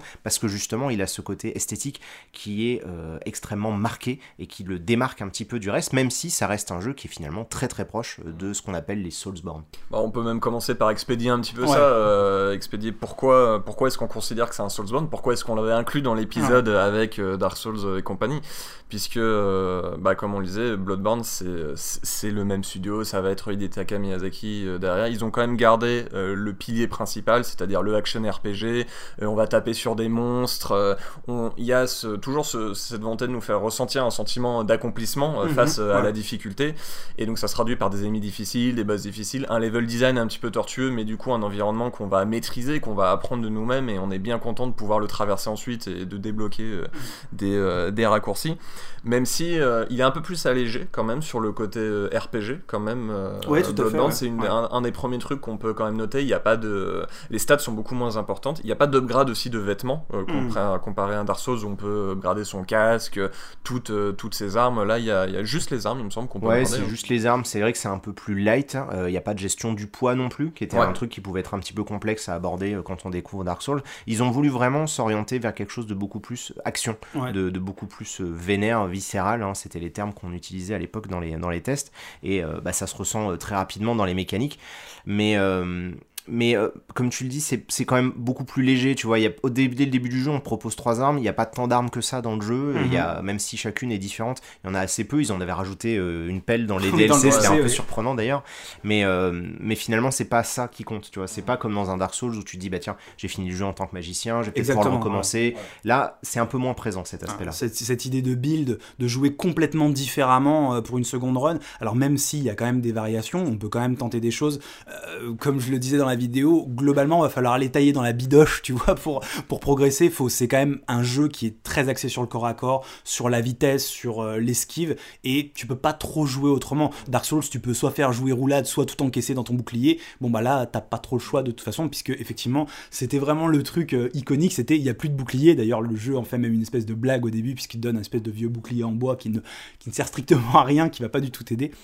Donc, voilà, c'est ça. Déjà, il y a des petits pas de côté, mais euh, malgré tout, ouais, quand tu mets les jeux côte à côte, c'est ce qu'on disait. euh, finalement, il a été développé euh, quasiment en même temps que Dark Souls 3. Ça se ressemble quand même énormément. Ça, ça sointe le From Software par, par tous les côtés et la recette des Souls par tous les côtés. Et je pense que là, Max, tu vois, en quelques phrases, il l'a bien résumé. Quoi. Mm. Le, le challenge, le côté action RPG, euh, l'univers que tu vas t'approprier, euh, le, le sentiment d'accomplissement, c'est un peu les grandes règles euh, de tout ça. Malgré tout, Bloodborne, ils ont quand même essayé de faire un truc un peu particulier. C'était la première fois et je sais pas s'ils auront l'occasion de le refaire. Ils ont voulu justement changer un petit peu leur approche du level design, puisque en marge du jeu, il y a ce qu'on appelle les donjons calices, qui est un contenu qui est totalement annexe, euh, qui est lié à l'histoire, puisque bah, du coup, on va explorer en fait les, euh, Les fameuses ruines, profondeurs, voilà, les fait, de la profondeurs cité de la cité, exactement. Et ces profondeurs-là, en fait, changent au fur et à mesure. Et donc, en gros, ils ont essayé d'intégrer, d'injecter, euh, non pas du sang, mais un petit peu de génération procédurale au niveau des niveaux. Euh, alors. On n'a pas tous le même avis là-dessus. Enfin, nous, on a le même avis, mais peut-être il y a des gens qui ont bien aimé. Moi, j'ai trouvé ça assez raté euh, parce que justement, la qualité du level design et de l'exploration qui est parfaitement maîtrisée du côté de chez From Software, c'est un aspect quand tu l'enlèves, bah, tu sens qu'on n'est plus tout à fait dans le même jeu. Euh, tu sens qu'il manque quelque chose. Euh, et ce qui est un petit peu étrange parce qu'ils ont quand même décidé d'en faire un, un contenu qui est assez important puisqu'il y a des boss que tu ne verras jamais Ouais. en dehors de cette zone-là. Il y a notamment la reine Yarnam en personne que tu peux combattre, qui est vraiment le bout du bout Ouais. des donjons calices. Euh, il y a d'autres créatures extrêmement violentes qu'on ne croisera jamais à d'autres endroits. Donc ils ont quand même essayé de, de proposer ça. Je pense que c'était un petit peu une, une expérimentation Ouais. hein, euh, de leur part de se dire tiens qu'est-ce qu'on pourrait faire avec du procédural? Est-ce que c'est une idée qui fonctionne bien? Alors ce qui serait intéressant de savoir, mais malheureusement euh, les, les développeurs japonais sont assez silencieux là-dessus, c'est est-ce que Sony leur a dit par exemple bah, ça serait pas mal qu'en termes de durée de vie vous Ouais, envisagiez tu vois, vous ayez chose, la petite feature qui va en plus loin, qui va un peu plus pour dire regardez, vous avez une console PlayStation 4, bah du coup vous allez en profiter encore plus Mhm. longtemps de votre jeu. C'est vrai que j'ai juste le, le gros stéréotype, tu vois, de, de la personne qui joue pas forcément, qui dit C'est quoi ça, la génération procédurale Ça marche bien, il paraît. Vous pourrez en mettre un peu euh, dans le jeu? Ouais, bon, On peut je pense faire pas- des deathmatch par équipe ou pas? Non, on peut pas faire. Bon bah alors mettez des microtransactions, des lootbox. On n'a on n'a pas eu de lootbox dans Bloodborne, heureusement. Mais, mais tu sens que peut-être eux, ils ont voulu essayer quelque chose. Bon, Ouais, ça n'a ouais. pas forcément Mhm. fonctionné. euh, mais c'était pas non plus totalement inintéressant. C'est ça qui est rigolo. C'est que ce que j'aime bien, c'est que ça s'est pas fait aux dépens du reste du jeu. Ouais. Tu vois, des fois, quand il y a des jeux qui se disent, ah tiens, on va essayer, on va essayer une autre mécanique, on va essayer de le transformer en Battle Royale ou en jeu multi ou j'en sais rien. En général, ils y vont à fond. Et quand c'est une fausse bonne idée, ben, malheureusement, le jeu se plante Mm. à l'arrivée. Eux, ils en ont fait un truc annexe. Et tu peux totalement jouer à Bloodborne sans jamais t'intéresser au donjon calice, ou tu peux y passer ta vie. Parce que, en plus, il y a énormément de choses. C'est là où on va pouvoir aller vraiment au bout du bout de l'optimisation de son équipement. Oui, puisqu'on peut découvrir. farmer tous les, toutes les armes un peu alternatives. C'est parce que ça. chaque arme a trois formes. hein, Ouais, il y a des semble, versions euh, différentes ouais, avec versions des, hein. formes du coup de- pour les runes qui sont un petit peu différentes. Enfin, c'est des trucs que tu peux complètement passer à côté. Moi, je sais que j'ai fait beaucoup de vidéos sur le jeu, mais je me suis jamais trop intéressé Ouais. au donjon calice et du coup, c'est un aspect du jeu que je ne maîtrise pas du tout. Quoi. Et c'est c'est tellement annexe que moi j'avais même pas compris qu'on pouvait le lier à l'histoire. Tu vois, j'ai fait quelques, quelques donjons Oui, et ouais, c'est ouais. sur internet que j'ai compris qu'en fait t'avais des éléments du lore Ouais. et que ces profondeurs là c'était celles du Ouais, jeu en c'est ça, c'est ça. ouais. Ouais, Mais parce c'est que vrai c'est que- pas expliqué plus clairement que ça, forcément. quoi. Mais comme tu le dis, voilà, moi je pense qu'au moment où je l'avais fait, euh, vraiment, euh, bah, moi, c'était mon premier Souls, et quand j'avais parcouru Bloodborne, bah, vraiment, le level design, enfin, je m'étais pris une, une vraie, vraie, vraie claque. Et quand tu vas dans les donjons Cali, je trouvais que ça, ça, voilà, ça tombait, ça tombait complètement à l'eau, et c'était une vraie déception pour moi. Donc, effectivement, j'ai pas trop passé de temps, et, et même cette progression roguelite m'intéressait pas réellement, finalement, par rapport à tout ce, par rapport vraiment au jeu principal, la manière dont tu progresses, etc. Ça m'intéressait beaucoup moins, finalement. euh, Et je me dis que pour From Software, c'était peut-être un moyen aussi bah, de faire une expérimentation, mais aussi de se poser la question de savoir qui ils sont. Hmm. Tu vois, de vraiment. Parce que Ouais, forcément, nous, on- de loin, on se dit, ah oui, From Software, ils font des jeux comme ça. Mais pour eux, c'est pas si naturel que ça. Je veux dire, ils ont pas un livre qui est apparu magiquement sur le bureau de Miyazaki en disant la recette Dark Ouais. Souls, tu vois. Ils l'ont inventé, ils l'expérimentent, ils sont toujours en train de tester et d'aller euh, taper, euh, tâter les murs pour voir jusqu'où ils peuvent aller. Ils ont essayé un truc, ils se sont dit, à mon avis, ils se sont dit, bon, ça, ça marche pas, on arrête. Et je pense que c'est pour ça qu'aujourd'hui, l'exploration prend un sens énorme. Et c'est assez rigolo de mettre ça en parallèle avec ce qu'on sait, le peu de choses qu'on sait sur Elden Ring, qui sera leur prochain jeu, qui va être un monde ouvert. Mm. Et donc, on sait que l'exploration, bah, c'est une de leurs grandes forces et ils ont vraiment beaucoup travaillé ça. Donc, forcément, on va les attendre au tournant pour savoir qu'est-ce que ça va donner dans un monde ouvert. Et puis surtout qu'avec euh, Bloodborne, euh, bon moi je pouvais pas comparer à l'époque, mais euh, j'ai l'impression qu'ils avaient trouvé vraiment leur, leur rythmique un petit peu, leur, façon de faire. Tu sais, tu disais, il y a le côté, bon, t'arrives au feu, ensuite tu fais un petit parcours, premier raccourci, ensuite deuxième parcours. Alors soit ce raccourci va te ramener au feu, soit c'est encore un autre raccourci qui te ramène à un feu d'avant. Et bref, ils ont ils ont trouvé leur truc et entre Bloodborne et Dark Souls 3 quand tu, quand tu les joues un peu côte à côte tu, tu te rends compte vraiment qu'il y a euh, cette maîtrise maintenant de, de, ouais, de leurs recettes en tout cas sur l'exploration qui sont arrivés à une forme très très aboutie là-dessus et qui savent faire pour que ça marche bien et pour que ça continue malgré tout à te surprendre tout au long du jeu parce qu'ils font des petites variations. Ils, ils jouent un petit peu sur les distances sur, les, euh, sur la verticalité des trucs comme ça pour te surprendre pour dire ah bah tiens je, je ratterris là ce qui est toujours un moment euh, super cool à vivre dans les, dans les Souls et ils le maîtrisent vraiment dans Bloodborne et dans Dark Souls 3 quoi. Même si, ouais, je suis complètement d'accord avec le côté, euh, ils se sont rendus compte, enfin, Hmm. ils, ils ont cette formule maintenant du, du level design. Après, moi, je les trouvais peut-être un poil trop systématique en fait Ouais. avec Bloodborne et Dark Souls 3, et du coup, ça ne te surprend plus tellement, même si ça peut être vertical ou euh, par, par un autre passage. Tu te dis, en fait, quand t'as fait un feu et que ça se fait, je sais pas, peut-être une demi-heure, une heure, tu dis, bon, je devrais pas tarder à trouver le raccourci qui, qui mène au feu, ou parfois ils te le montrent carrément, ils savent très bien, ils l'assument. Tu vas avoir à côté du feu une porte Ouais, porte, grillagée ouais, ouais. et que tu ne peux pas ouvrir Ouais. de ce côté, et tu dis, bon, bah, je. je- Bah, c'est pareil, c'est marrant parce que toi, du coup, t'as fait euh, Dark Souls 3 après, Blo- euh, après Ouais. Bloodborne. Euh, J'ai ah fait oui, dans l'ordre, bah, dans l'ordre du coup. Oui, dans l'ordre. Et du coup, mais c'est vrai que ouais, moi, en jouant Dark Souls 3 aussi, tu voyais les, Ouais. presque les ficelles dépasser parce que tu les connais si bien. euh, Quand tu les connais bien, bah, tu les vois. Mais bon, ça Et ce que tu dis, c'est intéressant parce que ça justifie aussi le fait qu'ils aient choisi d'arrêter. En fait, tu vois, ils ont choisi d'arrêter cette formule-là. Ils s'en sont rendus compte. Je pense qu'ils en sont conscients que bah, ça n'aurait pas pu fonctionner. Tu vois, les gens, en fait, il y, a- il y a un grand écart. euh, Il y a des fois une espèce de paradoxe à faire entre ce que voudraient les joueurs, c'est-à-dire Ouais, ouais. on veut de plus de Dark Souls, mais quand tu leur redonnes Dark Souls 3, ils râlent parce que ça ressemble trop au premier. Bah oui, forcément. À un moment donné, tu peux pas révolutionner euh, une série euh, à chaque fois. D'ailleurs, moi, euh, c'est pour ça, je pense que j'ai que j'ai bien aimé Sekiro au final. C'est-à-dire qu'au début, j'attendais du Dark Souls et j'ai été déçu. C'est-à-dire que, mais une fois que j'ai fait le deuil de mes attentes, de, de ce que je voulais d'un Souls, d'un Bloodborne, j'ai commencé à apprécier le jeu pour ce qu'il était, pour ce qu'il proposait. Et du coup, au final, je l'ai beaucoup aimé parce que bah, Sekiro se repose beaucoup moins sur ces idées là de raccourcis et tout. Il y en a. il y en a- parce que là, du coup, pas à limite. bah, de toute façon, le jeu est très Ouais. linéaire et comme on peut se déplacer très rapidement, en fait, Ouais, c'est ça, il y a on plus passe besoin, au en fait, travers de des ça, niveaux en ça. quelques secondes, Ouais. donc c'est pas aussi gênant. Et c'est pour ça que je disais, bah voilà, là, ils ont mis de côté tout ça, ils ont beaucoup travaillé cette recette-là, et je pense qu'ils étaient arrivés à une espèce effectivement de d'aboutissement. plafond. ouais. Bloodborne. Dark Souls 3, tu vois, c'était un peu l'aboutissement de ce qu'ils voulaient faire au niveau de ces idées de level design, ces fameux petits raccourcis de hop, la porte ne s'ouvre pas de ce côté.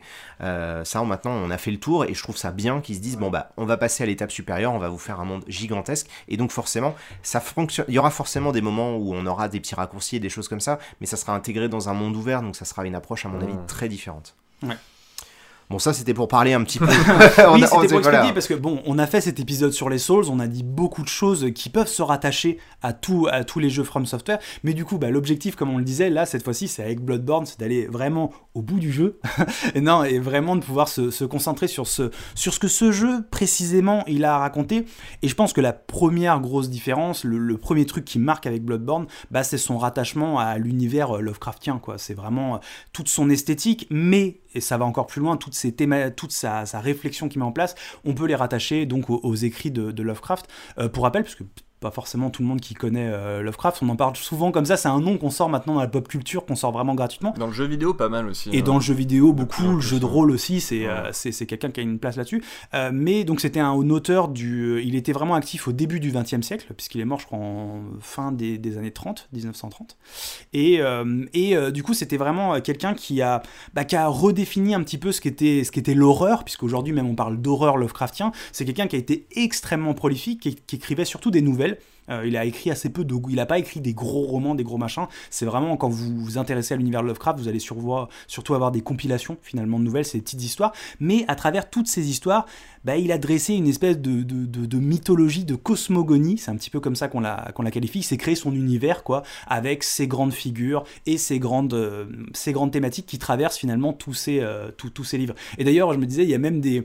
Un peu à la manière de, From Software qui, qui s'auto-référence dans tous ces jeux. Bah, Lovecraft aussi il le faisait beaucoup. Il y a notamment le, Necronomicon, donc ce fameux livre euh, qui recèle un petit peu toutes les horreurs du monde, qui est mentionné dans, dans différents de ses livres et qui est, euh, dans, il trouve une place dans différentes histoires. Et un peu pareil, euh, From Software, on sait qu'ils se font des, des- des petites autoréférences, genre, je sais pas, euh, la Moonlight Sword, l'épée de la lune. Bon, bah voilà, c'est un renvoi à. Et justement, en termes de, de référence, quand on va dans le DLC de, de Bloodborne, dans une des prisons, alors c'est assez compliqué de le trouver, mais il y a un personnage particulier qui s'appelle Yamamura, et qui est en fait un personnage qui vient de l'Est, et le truc c'est que quand tu regardes, alors évidemment on le savait pas à l'époque, mais a posteriori, il a la tenue de Sekiro. Ouais. Il a quasiment à 2-3 détails près, Mhm. alors évidemment le design a un peu évolué, il a pas le bras en os, mais il avait déjà la tenue de Sekiro, et il a en plus un katana sur le côté, etc.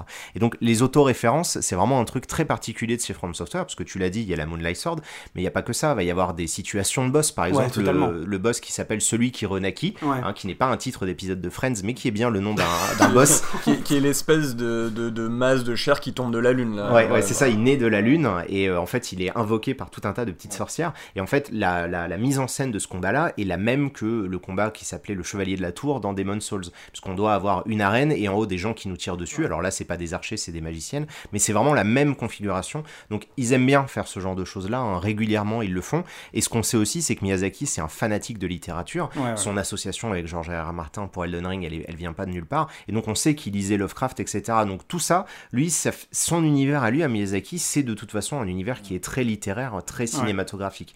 Donc il s'inspire beaucoup de tout ça, et ça m'étonne pas du coup que bah, dans Bloodborne, on retrouve autant d'auto-références, et qu'il essaye lui aussi de tisser un univers dans tous ces jeux en fait, tu vois. Au-delà de Bloodborne, même s'il ne ressemble pas à l'univers de Dark Souls, on retrouve des choses comme ça qui sont disséminées et qui nous font penser, oui, ça c'est un jeu de Miyazaki.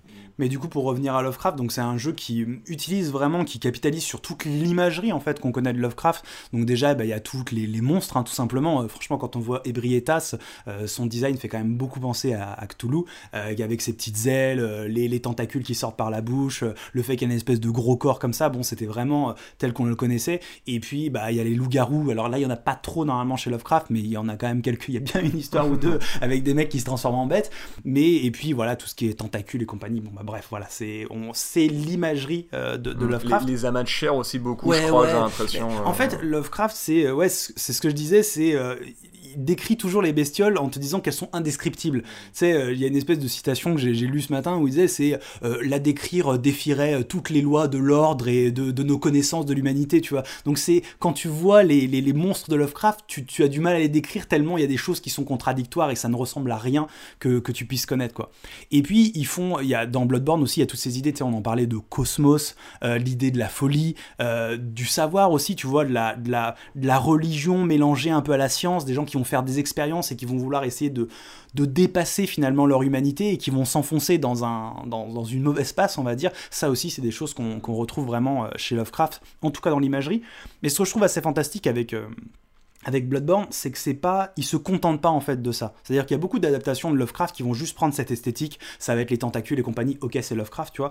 Mais Bloodborne, il va vraiment plus loin, c'est-à-dire dans, dans ces thématiques, il reprend l'idée essentielle de l'horreur selon Lovecraft, parce que l'horreur selon Lovecraft, c'est pas par exemple, le, narrateur ne va pas craindre, tu crains jamais pour la vie des narrateurs, puisque c'est toujours lui qui te le raconte en fait. Il dit, euh, voilà, j'ai vécu un truc, ça me rend fou, mais il faut absolument que je le raconte. Donc tu sais qu'il va pas mourir en général, tu, n'as pas cette peur-là. Par contre, ce qui fait peur, enfin ce qui, fait peur, je sais pas si ça vous fait peur ou pas, mais ce qui, l'horreur Lovecraftienne, c'est l'inconnu en fait, c'est le vertige de, de l'univers, des choses qui nous dépassent complètement, c'est euh, d'accéder une espèce de connaissance qui, euh, qui va littéralement te mind blow, c'est-à-dire que c'est tellement fort que tu vas en perdre ta, ta, ta, santé mentale parce que ça te dépasse complètement. Tu comprends quelque chose qui est, qui est tellement terrifiant que tu remets en cause toutes, euh, toutes tes connaissances. C'est l'idée même d'ailleurs de ce qu'on appelle le genre le, de, littéraire, le fantastique, puisque l'idée hmm. du fantastique, c'est que tout se passe dans un monde normal et d'un coup, il va se passer un événement qui va nous permettre de comprendre qu'il y a une autre réalité. Alors souvent, il y a les idées, on va lever le voile, on va, hmm. tu vois, on va ouvrir les yeux. Enfin,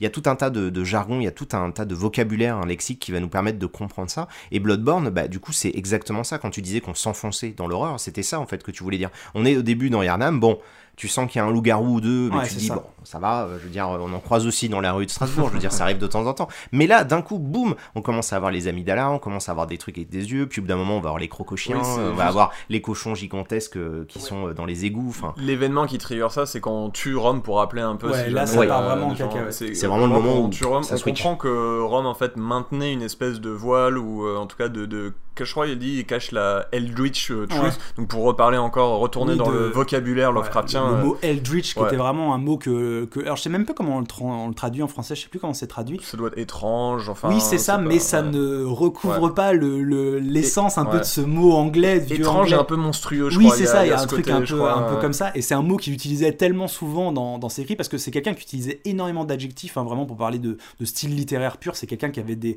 Qui, faisait quand même des grosses lourdeurs, des, des phrases très longues avec beaucoup d'adjectifs. Mais oui, le mot Eldritch, dit Eldritch Truth, tu vois, la, la, vérité étrange et monstrueuse. Et du coup, je crois que ouais, Rome contenait en fait cette vérité. Et, quand on la tue, euh, la lune devient rouge. Et là, on voit les fameuses amygdales qui sont une espèce de grosses araignées euh, qui, sont, qui sont collées au mur et qui, avaient toujours été là en fait. Et d'ailleurs, je, juste, c'est vrai que quand on parlait du jeu, quand il, quand il a commencé à communiquer, ça, on ne l'a pas du tout vu. C'est-à-dire que vraiment, on restait vraiment dans la communication loup-garou, loup-garou, victorien. Enfin, on était vraiment dans le pacte des loups.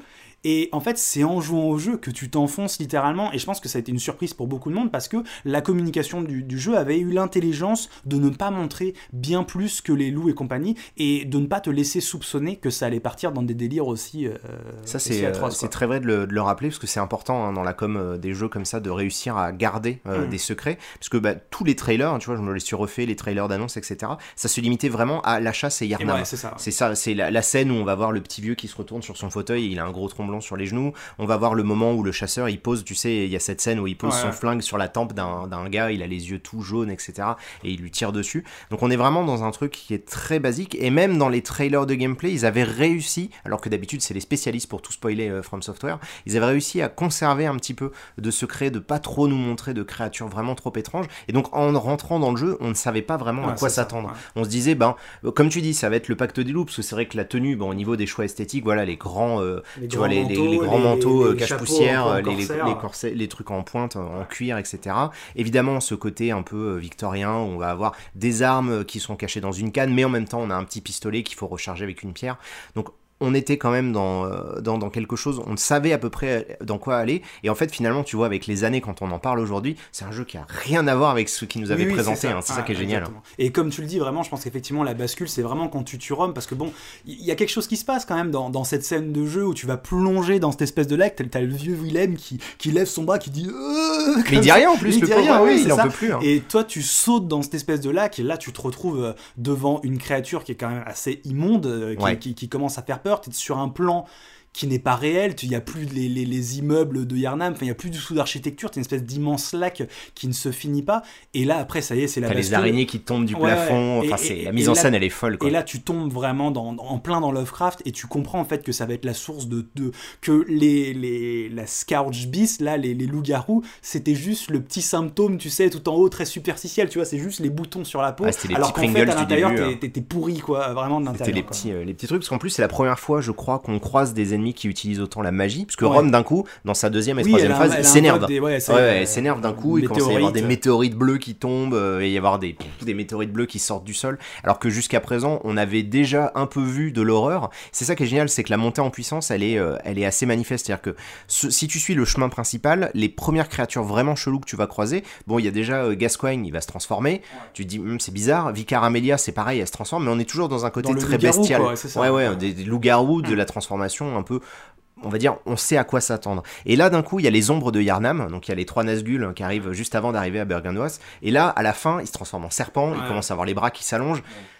Tu sens que ça y est, on commence à sortir un petit peu de cette logique-là. Et effectivement, quand tu arrives à Bergenware, parce qu'il y a ces créatures qui font des. Parce qu'il y, a- il y a déjà les espèces, tu sais, d'insectes géants, là, les Ouais, grands euh, scolopendres, qui font apparaître déjà des petits météorites. C'est- Et c'est Ah le oui. seul du jeu hors euh, Donjon Callisto, Ouais, je crois. ça, on en avait Euh, déjà c'est parlé, d'ailleurs, Ouais, il c'est super surprenant. C'est un ennemi, il est là, voilà. Et, Et, et tu puis sais ouais, pas. il balance, en fait, il, il convoque une espèce de vortex et je crois qu'on voit genre des étoiles, genre la galaxie. Bah, tout, le fameux il cosmos, Ouvre, ouais. ouais, voilà, il ouvre une espèce de portail et t'as une météorite qui t'est balancée à la gueule. Tu fais ok. Ouais, ouais, c'est ça. Qu'est-ce qui En plus, en plus il à- est super dur à tuer. Ouais, ouais, il, est, ouais, il a beaucoup de vie. Et, du coup, effectivement, après, tu t'enfonces. Et comme on le disait, bah, Yargul et après les frontières du cauchemar, euh, les- le monde se désagrège limite quand tu passes dans la frontière et que tu vas dans le cauchemar de Mensis. Là, ça, ça ne ressemble. Enfin. Tu te rends compte que la réalité, elle a été distordue et, euh, et voilà, et ça y est, c'est fini quoi. Tu, te, tu plonges et tu plonges. quoi. Yargul, pour, euh, pour rappeler un peu, euh, en fait, il y a une zone accessible si on se fait tuer par les espèces de, de, de monstres qui ont une espèce de sac en fait dans ouais, leur dos, voilà, et on comprend qu'il y a un, un cadavre humain Mm. à l'intérieur, on sait pas trop. Et si on se fait tuer par eux, en fait, ils nous mettent en prison dans, je crois, le village caché, ça s'appelle Yargul, le village Mm. caché, et qui est bah, une zone qui ressemble à Yarnam, qui est normale entre guillemets au standard qu'on a Ouais. du jeu à ce moment-là. Et après avoir tué Rome et après que ce voile justement se, soit levé, on y retourne. Et là, ça n'a plus rien à voir. En fait, les murs, euh, il y a des corps qui sont à l'intérieur, il y a plein de têtes et de bras qui sortent en fait euh, des murs. Les monstres n'ont plus rien à voir. On voit les espèces de, de coffres où tu as des amas de chair qui Ouais, en sortent et qui ouais. traînent euh, le tout. Et c'est vrai Les loups-garous maintenant c'est des amas de chair comme tu Ouais. dis, c'est Ouais. des bras et des jambes Ouais. qui ont été Ouais. accrochés les uns aux autres, donc ils ont la même forme que les loups-garous qu'on Ouais. connaissait, mais maintenant c'est que de la chair, il y a plus de poils. Et, et on revisite du coup une zone qu'on connaissait et qui, qui esthétiquement est complètement différente. Et en fait, ça a toujours été ça. Et on voyait aussi toutes les, bah, on l'a dit tout à l'heure, toutes les amygdalas sur les murs. On commence à se dire, ok, est-ce que je suis vraiment au même endroit Et c'est oui, mais non. Et euh, t'entends aussi le bébé pleurer aussi, il me semble, à ce moment-là. Ouais, je pense tu commences à entendre Mergot euh, pleurer. Bah, De toute façon, tu l'entends euh, ponctuellement dans le jeu en fait. hein. quand tu le refais, tu l'entends de temps en temps, le fameux bébé qui pleure. Mais, euh, mais c'est ce que tu dis, c'est le, le passage avec Rome, moi je l'ai trouvé vraiment important pour, euh, pour revenir deux secondes dessus. Parce que t'es es sur ce balcon, il n'y a pas de boue, donc tu sais que tu vas pouvoir sauter. T'as juste la réflexion de la lune, euh, de la pleine lune, parce qu'elle est vraiment pleine à ce moment-là dans euh, le lac. Parce qu'il y a encore, il y a, y a une autre petite phase, hein, c'est quand tu tues Vicaire Amelia, ça, ça fait déjà Ouais, légèrement ouais, avancer. ça fait tomber la nuit un peu plus loin. parce que tout se déroule en une seule nuit. Mais ce passage-là où il faut sauter dans le vide et euh, tu vois en fait accepter la réalité, moi j'ai trouvé que d'un point de vue un petit peu symbolique, c'est très fort Ouais, comme passage parce que toi, tu, toi en tant que joueur, t'appuies sur ton bouton, tu te laisses tomber et puis tu retournes à la bidoche. Mais c'est quand même assez fort de te dire que tu acceptes que tout ce qu'on t'avait fait croire jusqu'à présent c'est faux et si tu te jettes dans le lac, tu vas découvrir quelque chose. Et, euh, et ça c'est très difficile à, à gérer ce genre de, de passage-là d'un point de vue de narration et surtout bah, ça fonctionne à fond parce que tu vois moi ce passage-là, je me souviens très bien de, je me souviens pas de de ma première partie, la première fois que j'ai joué à Bloodborne. Par contre, quand je suis arrivé et que j'ai combattu Rome, je m'en souviendrai toute ma vie parce que d'une déjà c'était très dur, mais surtout parce que ce moment de vertige où tu te dis bon bah il n'y a pas de choix. Tu vois, je suis arrivé au bout du chemin. J'ai traversé la forêt, j'ai traversé les champs, j'ai traversé tout. Qu'est-ce que je fais maintenant? Bah, j'ai pas le choix. Je me jette dans le vide. Et ça, c'est très fort en fait d'arriver à ce truc-là parce que quand on y réfléchit, Burger West, si on réfléchit en termes de, de, tu vois, de structure, c'est vraiment une impasse. C'est Ouais, vraiment le le bout bout, du ouais. bout. Ouais. T'as plus rien à faire et donc bah tu sautes dans le vide et là hop en fait ça te re- tu, tu rouvres, ça te euh, redécouvre toute tu autre passes chose. euh, limite dans le à la Stranger Things dans le, le monde en dessous quoi tu, tu vois l'autre l'autre face cachée finalement du monde quoi Bah, Stranger Things, de toute façon, comme plein d'autres Oui, euh, tu vois, comme ça, Fringe, a- comme y euh, deux plein de trucs, plans, il y, a, il y a les deux plans qui cohabitent en permanence, quoi. Et comme tu disais, Hugo, à la fin, t'es vraiment dans le cauchemar euh, Ouais. de Mensis. Et bon, là, c'est aussi euh, la, la foire, euh, la foire dégueulasse. où là, il y a plein, il y a des yeux qui sont plantés sur des pieux. euh, t'as et t'as, t'as les corbeaux qui ont des têtes de chiens, des chiens qui ont des têtes de corbeaux, des araignées qui ont des têtes d'hommes. Et là, tu dis, ouais, c'est bon, c'est. Ouais, Il y a les fameux cochons qui ont des yeux partout sur la tête.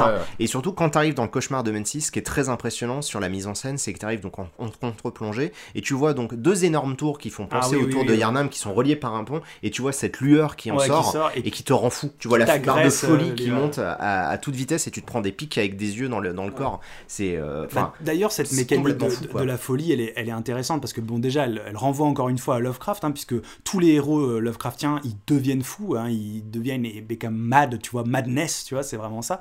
Mais euh, je trouve que le jeu. euh, la folie, c'est le truc qui me fait le plus peur dans, dans le jeu, tu vois. C'est vraiment quand tu te fais agresser par la folie que tu vois le truc qui monte. Parce que comme tu peux te faire one. Enfin, si ça monte, ça y est, t'es mort. hein, Ouais, la- tu perds la folie, tu combien, perds. 80% Voilà, de ta quasiment. Enfin, voilà, si t'as perdu un tout petit peu de vie, c'est fini, tu vois. Et ça monte à une vitesse à ce moment-là, et ça te terrifie en fait. Mais t'as quand même envie de continuer. Tu vas quand même aller essayer d'aller voir à la source de, de cette folie. Tu peux même d'ailleurs le, le décrocher, l'espèce de grand cerveau là pour t'en débarrasser. Euh, et, et je trouve que ça, c'est vraiment une réussite, mais vraiment, tu sais, avec une mécanique, tu vois, c'est tout simple. Mais on arrive à te faire peur avec cette, ce frenzy, la folie. Et puis après, bah, quand tu rencontres les lanternes, là, les espèces de, de trucs qui chantent, franchement, elles sont terrifiantes. Moi, elles m'ont fait vraiment flipper, mais j'ai quand même pris mon courage à deux mains pour essayer d'aller de les Ah bah, croiser, les, tu vois. les Winter buter le truc. Lantern, c'est le monstre qui fait le plus peur. La première fois que tu les crois, c'est dans le cauchemar, euh, dans la frontière du cauchemar. cauchemar. Et pff, tu t'attends pas du tout à un truc pareil. C'est l'ennemi, c'est l'ennemi euh, le- le horrible par excellence. C'est-à-dire que il chante, C'est Ouais, déjà ouais. super creepy. Ouais, ouais. Euh, il se balade tout doucement euh, avec sa petite voix là. D'un coup, il se retourne, ta barre elle augmente. Coup, Ouais. dès qu'il te regarde, ta barre Ouais, augmente. tu peux il- pas savoir. Il s'allume des, Et ouais, ça y est. et, Et. Et la te touche, bah, de toute façon, au pire, tu vas mourir à cause de la barre de folie, ou au pire, il va Il va te t'attraper et il va te bouffer. euh, et la barre elle monte pendant qu'il te chope, du coup c'est. Bah ouais, tu peux vraiment rien faire. Et ce qui est très intéressant, et donc on, peut parler de ça, c'est comment Bloodborne il réussit à faire un truc qui est très rare dans les jeux vidéo, c'est à retranscrire un élément d'histoire dans une mécanique de jeu. Ça c'est quelque chose qui est très important à comprendre. La folie, c'est vraiment un excellent exemple parce que euh, typiquement toute la folie, c'est lié à la recherche de lucidité, à la Mhm. quête de lucidité, à la quête de connaissance dans Bloodborne. Ton score de lucidité, il est matérialisé dans le jeu. Plus tu vas avoir de lucidité, plus tu vas être sensible à la folie, puisque du coup tu vas pouvoir tu- c'est parce qu'en fait, le jeu, métaphoriquement, te dit tu es ouvert à l'inconnu, tu es ouvert à ce qui se passe plus, derrière la plus tu réalité. as du savoir, finalement, plus à un moment ce savoir peut euh, te, te twister, en fait, faire que t'en accumules tellement que ça y est, c'est fini, en fait. Ouais, parce que tu, t'es plus tu capable peux de pas garder ton équilibre, voilà, c'est ça, t'es plus capable de l'encaisser, exactement. Et donc, bah, quand tu l'encaisses plus, ta santé devient folle et toi, tu deviens fou et tu meurs. Et ce qui est intéressant à noter, c'est qu'il y a quand même des petits détails qui sont vraiment bien foutus. Et c'est là que tu vois le, le côté vraiment cohérent du jeu. C'est que tous les habits qui sont liés au clergé dans le jeu ont une résistance à la folie qui est très faible. Puisque du coup, c'est les gens du clergé dans l'histoire de Bloodborne qui étaient en- dans cette quête de, li- de lucidité. Et tous les gens qui sont plutôt du côté euh, de la chasse et qui voulaient refuser le, le don du sang, le, enfin, le, le côté des grands anciens, ils ont une grande résistance. La- une des armes, des armures qui a le plus de résistance contre la folie, c'est celle du vieux chasseur qu'on peut croiser dans le vieux Yarnam, qui est une ville qui a été complètement isolée du reste des Yarnam, que lui-même a choisi de s'emmurer pour éviter les autres. Et lui, il a une résistance beaucoup plus grande à la folie par rapport aux autres. Et je trouve ça très très fort que même dans les moindres objets, en fait, tu puisses réussir à relier une mécanique à un élément de l'histoire et comprendre pourquoi ça se déroule comme ça. Et, et du coup, bah, c'est le moment d'en parler de cette fameuse aussi, euh, les points de lucidité. euh, qui sont au début de zéro et en fait on en acquiert euh, justement en chopant la connaissance parfois en, en voyant euh, un boss hop on chope un point de lucidité et en les tuant on en chope un aussi Ouais, c'est ça. on trouve aussi les savoirs du démon donc c'est des gens qui sont morts justement sûrement de, de, bah, de folie savoir du démon tout simplement ils, ont, ils étaient tellement euh, fous qu'ils qu'ils en sont morts et on peut récupérer ces savoirs sur eux et on parlait de, de ce côté euh, de voir un petit peu cette réalité qui est autour de nous et quand on acquiert on disait que quand on tue Rome on voit les amygdalas et je crois quand t'as- je sais plus combien de lucidité mais un certain nombre Une quarantaine, Ouais, un truc hein, comme ça. Que tu peux voir, justement. et du coup, ouais. tu vois les amygdalas autour de toi quand t'es suffisamment lucide, quand t'as atteint ce niveau euh, de, Mm. de- de connaissance, tu, tu finis par voir les choses autour de toi, mais qui du coup te rendent plus sensible euh, à la folie. Ce qu'ils avaient dit dans la, dans, la, dans la com du jeu avant que le jeu sorte, hein, quand ça s'appelait encore Project Beast, c'est que euh, justement cette idée de lucidité allait rendre le jeu plus difficile. Ça a été d'ailleurs une des idées euh, reçues euh, sur Bloodborne qui a duré pendant très longtemps. Beaucoup de gens pensaient que plus t'as de lucidité, plus le jeu est dur, Ouais. euh, parce que bah, c'est ce qu'ils ont essayé de, de mettre en avant euh, From Software. Le, le, le truc, c'est que certains ennemis, alors ils sont très très peu, ont effectivement Un des pattern, attaques ouais, supplémentaires au bout d'un certain Ouais, palier de, de lucidité. Et je crois effectivement que c'est 40, quand tu as 40 de lucidité, tu commences à voir les amygdalas. Et ce qui est rigolo, c'est qu'il y en a une qui est juste au-dessus euh, de la, hum, du feu euh, de la tombe d'Odéon, là Ouais, où on, ouais, est, euh, ouais, où ouais. on est dès le début. Et, euh, et c'est elle qui peut t'amener justement dans, le DLC. Mais euh, ce qui est, ce qui est, enfin, moi je sais pas si vous l'aviez fait, mais j'étais, quand j'étais allé, euh, avant d'aller à Vicaramelia, tu peux aller soit à gauche et tu vas donc dans, euh, dans, Enwick. dans Enwick, là. Ouais, Tu peux aller à Amidala tout droit, ou euh, non, Amidala, euh, Amelia. Et à droite, tu peux aller vers l'entrée d'Iargul. Ouais. Mais euh, tu peux pas Tu y aller. pas. Mais et quoi qu'il arrive, tu te fais choper par une amygdala et, euh, et en fait tu ne la vois pas au départ. Oui, tu, sais pas. tu sais Tu pas. vois juste Ouais. un shader lumineux qui t'approche. est, ouais, juste à côté de- d'Odéon aussi, elle peut te choper, je crois. Ouais, elle peut c'est- aussi choper, le même, Ouais. c'est le même truc qui se passe, ouais. Tu peux te faire choper, tu peux te faire tuer par cette créature qui était là depuis le départ et en fait ils avaient décidé de nous le Ouais, cacher quoi. Oui, ça. En fait, si tu vas vers le début du jeu, tu te fais juste, tu vois une espèce de petit vortex, tu te fais, tu te mets à flotter dans les airs d'un coup, et puis on te balance par terre, et tu, tu sais pas en fait, tu dis ce que c'est la gravité, c'est une espèce de, je sais pas, de feu follet euh, magique quand je voyais le Mm. vortex.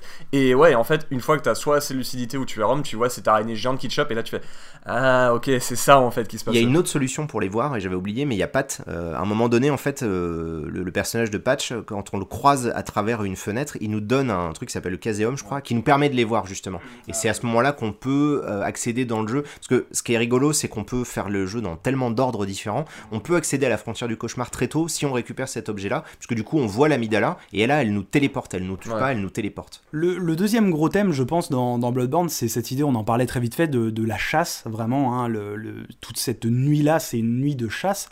Et euh, il y a toute cette idée sur la, sur, sur la bestialité, un petit peu, c'est-à-dire de perdre un peu le, le- le contrôle. Les chasseurs, donc, qui étaient à la base engagés, tu le disais, par l'espèce d'église, euh, l'église de la, du sang, je sais pas comment ça s'appelle. Euh, Oui, celle de Lawrence, euh, je crois, donc je, je, je sais plus, mais l'église de la thérapie du sang. Voilà, bref, ça. qu'il les, qu'il les embauche un peu pour nettoyer. Et en fait, on se rend compte que les chasseurs, eux aussi, vont se perdre là-dedans parce qu'ils vont avoir soif de sang. Et bon, ça, c'est assez intéressant parce que ça se retrouve déjà bon, bah, dans cette petite mécanique très spécifique du, du jeu qui fait que euh, quand tu prends un coup, euh, ta vie ne baisse, mais tu as une vie que tu peux éventuellement, tu as une partie que tu vas pouvoir récupérer si tu arrives à remettre un coup euh, dans, dans, dans la bidoche et récupérer. Donc, avec le sang, ça va te recharger ta vie.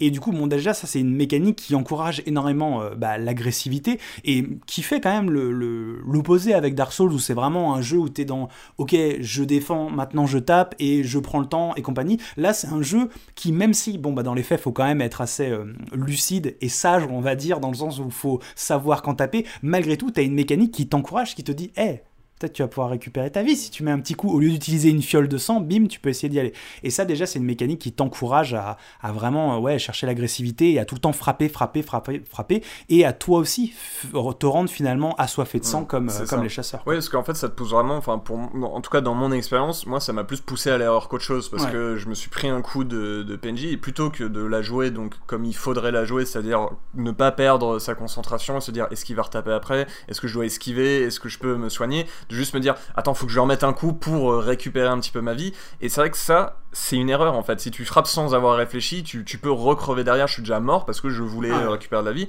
et du coup, ouais, t'as complètement cette notion de, de bestialité en fait, où je dis, bah j'ai perdu, j'ai perdu l'esprit, je voulais juste frapper et je suis mort à cause de ça. Et c'est vrai que ces petites mécaniques, elles peuvent, elles peuvent te faire vivre ça. Bah, c'est vraiment fort parce que tu dis à travers une simple petite idée qui est, euh, c'est limite statistique, tu vois ce que je veux dire, c'est juste tu regagnes des PV, euh, c'est c'est chiffrable, tu vois, c'est vraiment débile.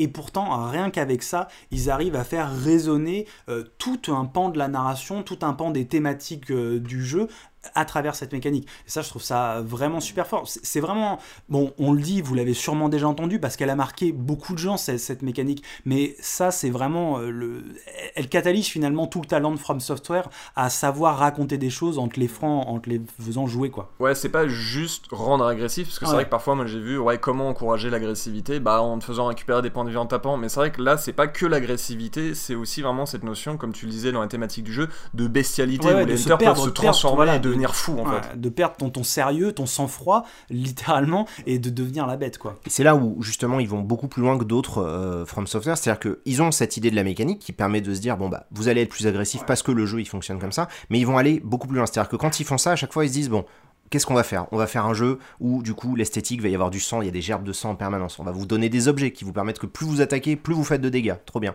On va faire en sorte que bah tiens le poids euh, dans Dark Souls c'était chiant, bon on vous l'enlève. Vous pouvez vous déplacer autant que vous voulez. Et avec votre petite barre d'endurance vous pouvez esquiver 40 fois, on s'en fout. Tout ce qui compte c'est que vous tapiez. Et donc en fait ils vont mettre vraiment tout le paquet pour se dire on va soutenir cette mécanique là et on va soutenir cette idée de game design qui est en fait une idée de narration. Tu vois, eux ils ont vraiment je trouve que From Software ce qu'ils ont réussi à faire avec Bloodborne c'est qu'ils ont vraiment flouté totalement la Ouais. frontière entre tu vois, il y a on peut toujours parfois opposer le game design à la narration, etc. Dans Bloodborne, c'est presque impossible. Puisque dès qu'il y a une idée, dès qu'ils racontent quelque chose, dès qu'ils mettent en place une idée, que ça soit visuel, que ça soit sonore, que ça soit en jeu, de toute façon, tu vas retrouver des échos de cette idée-là dans les autres aspects. Et cette idée-là de l'agressivité, bah, quand toi tu veux présenter le jeu, c'est pas une erreur de taper, parce que ça peut marcher. Ça peut marcher. Bien des fois, euh, bah, tu vas bourriner comme un malade, et au bout d'un moment, ça va marcher. Tu vas voir ton cadavre, ton personnage, il va être euh, recouvert ouais, de ouais. sang. C'est génial ce sentiment-là. Et toi, tu vas être être là au milieu, tu sais, en train de respirer, en train de halter, Ouais. genre. C'est Ouais, bon, j'ai réussi, tu vois. ça, et t'es sorti de ce truc-là, t'as du sang dans tous les sens. Enfin, c'est vraiment, tu t'es complètement oublié et t'es devenu cette espèce de bête. Et, euh, et on va croiser tout un tas de personnages qui te renvoient à ça en plus, puisque du coup, il va y avoir la chasseuse de chasseurs. Il y a Aileen, qui Oui, elle, oui, elle oui. est vraiment là pour conserver euh, son sang-froid quoi qu'il arrive. En plus, elle a la tenue qui fait penser un peu au médecin de peste, tu vois, du Ouais. Moyen-Âge. Donc, elle a, il y a un petit côté un peu symbolique de dire elle est là pour euh, un peu soigner les gens. Et elle, elle garde son sang-froid qu'elle arrive. hein. Ah ouais, elle tue la tenue du corbeau, ces, elle ces est. poils là, quand, quand ça quand tu t'agites, quand tu te déplaces. Enfin, moi, dès que je pouvais la débloquer, je la récupérais parce que j'ai trouvé qu'esthétiquement, elle est assez fabuleuse cette. euh, Faudrait vérifier, je serais pas étonné qu'elle soit assez en plus euh, résistante à la folie, tu vois, ce genre de choses où. Oui, oui, elle a des résistances assez particulières, mais ouais, c'est ça, elle doit avoir des résistances particulières, parce qu'on peut l'aider. euh. Ouais, comme tu le disais, le lien entre euh, game design et euh, Ouais. narration, tu vois, tu, tu l'avais déjà évoqué, mais les stats des vêtements en disent en fait sur le. Oui, oui, euh, tout à sur- fait. ouais. Oui, c'est ça, c'est qu'en fait, tu, tu vois plus la frontière entre l'un et l'autre. À chaque fois que tu vas t'intéresser à un aspect de Bloodborne, tu vas te rendre compte qu'en fait, ça te renvoie à des éléments du jeu, à des éléments de visuel. Quand tu vas croiser euh, le marchand dans la forêt interdite, dans les bois interdits, qui va se transformer d'un coup en loup-garou, lui-même, il te renvoie en disant c'est toi la bête, tu Mhm. vois. Et euh, ça, c'est un truc simple, c'est souvent euh, un truc classique, mais ça marche tellement bien à ce moment-là, parce que lui, il se transforme en créature gigantesque, il fait des dégâts de foudre, il est horrible, il faut l'empoisonner en lui jetant des petits cailloux depuis le couloir, parce que comme ça, il peut pas rentrer. Non, mais je l'ai jamais combattu à la loyale, ce truc-là, tu vois, parce que c'est pas. il fait vraiment beaucoup trop peur, il est vraiment incroyable de cette bestiole. Et d'ailleurs, pendant très longtemps, on en parlait pendant la préparation, beaucoup de gens, avant qu'on lance le jeu, ont pensé, nous aussi, qu'on allait pouvoir se transformer en loup-garou. Oui, oui, Tu vois, ils ont entretenu cette idée-là. Alors, est-ce qu'ils l'ont fait sciemment ou pas Je sais pas. Mais quand ils parlaient de Project Beast et qu'ils parlaient du jeu dans les premières présentations avant qu'on voit vraiment du gameplay, il était sous-entendu, alors c'est peut-être des erreurs de traduction, qu'on allait pouvoir nous aussi se transformer en bête. Hmm. Et alors, est-ce que c'était, euh, une, tu vois, un truc de leur part du genre, tiens, on va bien les niquer euh, Parce que, bon, ils sont, c'est les spécialistes, hein. Ah Euh. Miyazaki, il faut pas oublier que dans Dark Souls, avant la sortie du jeu, il a dit euh, les gars, en vous choisissez le pendentif. Le pendentif, c'est trop bien. C'est l'objet qui ne sert à rien dans le jeu. C'est un objet qui n'a vraiment aucun impact. Tout le monde a cherché. Il n'a aucun intérêt. Il a juste fait ça pour troller. Je crois, je crois que t'as aussi le dans le DLC donc euh, de Dark Souls 1, euh, je crois que le dragon quand tu le bats, il donne un anneau qui est genre nul, tu vois. Enfin, Ouais, c'est la note calamité. Il fait que tu te prends double de dégâts. Tu vois, c'est genre trop bien. Merci les gars. C'est le buzz du DLC, tu Ah, c'est pour les vrais gamers, je suis désolé. Moi, après, si vous ne savez pas jouer avec cet anneau-là, bon, Est-ce que vous savez vraiment jouer hein je ne suis ça. pas sûr. Voilà, moi, je le demande. Je pense que les gens dans le Discord euh, seront d'accord avec moi. Voilà. Mais pour revenir à Bloodborne pendant une demi-seconde, euh, là où ça va encore plus loin, c'est que plus tard, quand tu commences à débloquer les runes de Karil, et donc que tu vas pouvoir commencer à modifier un petit peu ton propre gameplay, tu as tout un tas euh, de, de runes qui te permettent de récupérer de la vie, de récupérer des balles, de récupérer de la... De, pas de la magie, mais de... Si, c'est ça, de récupérer des balles de sang, quand tu fais des attaques viscérales, donc quand tu réussis à contrer les ennemis Ouais, et que tu es ouais, recouvert de ouais. sang. Et donc tout le jeu te pousse, en fait, à te baigner dans ce sang euh, des ennemis, Oui, et... euh, d'aller au front, d'aller prendre des risques, parce que bon, pour faire la contre-attaque, pour faire l'attaque viscérale, il faut la placer au dernier moment.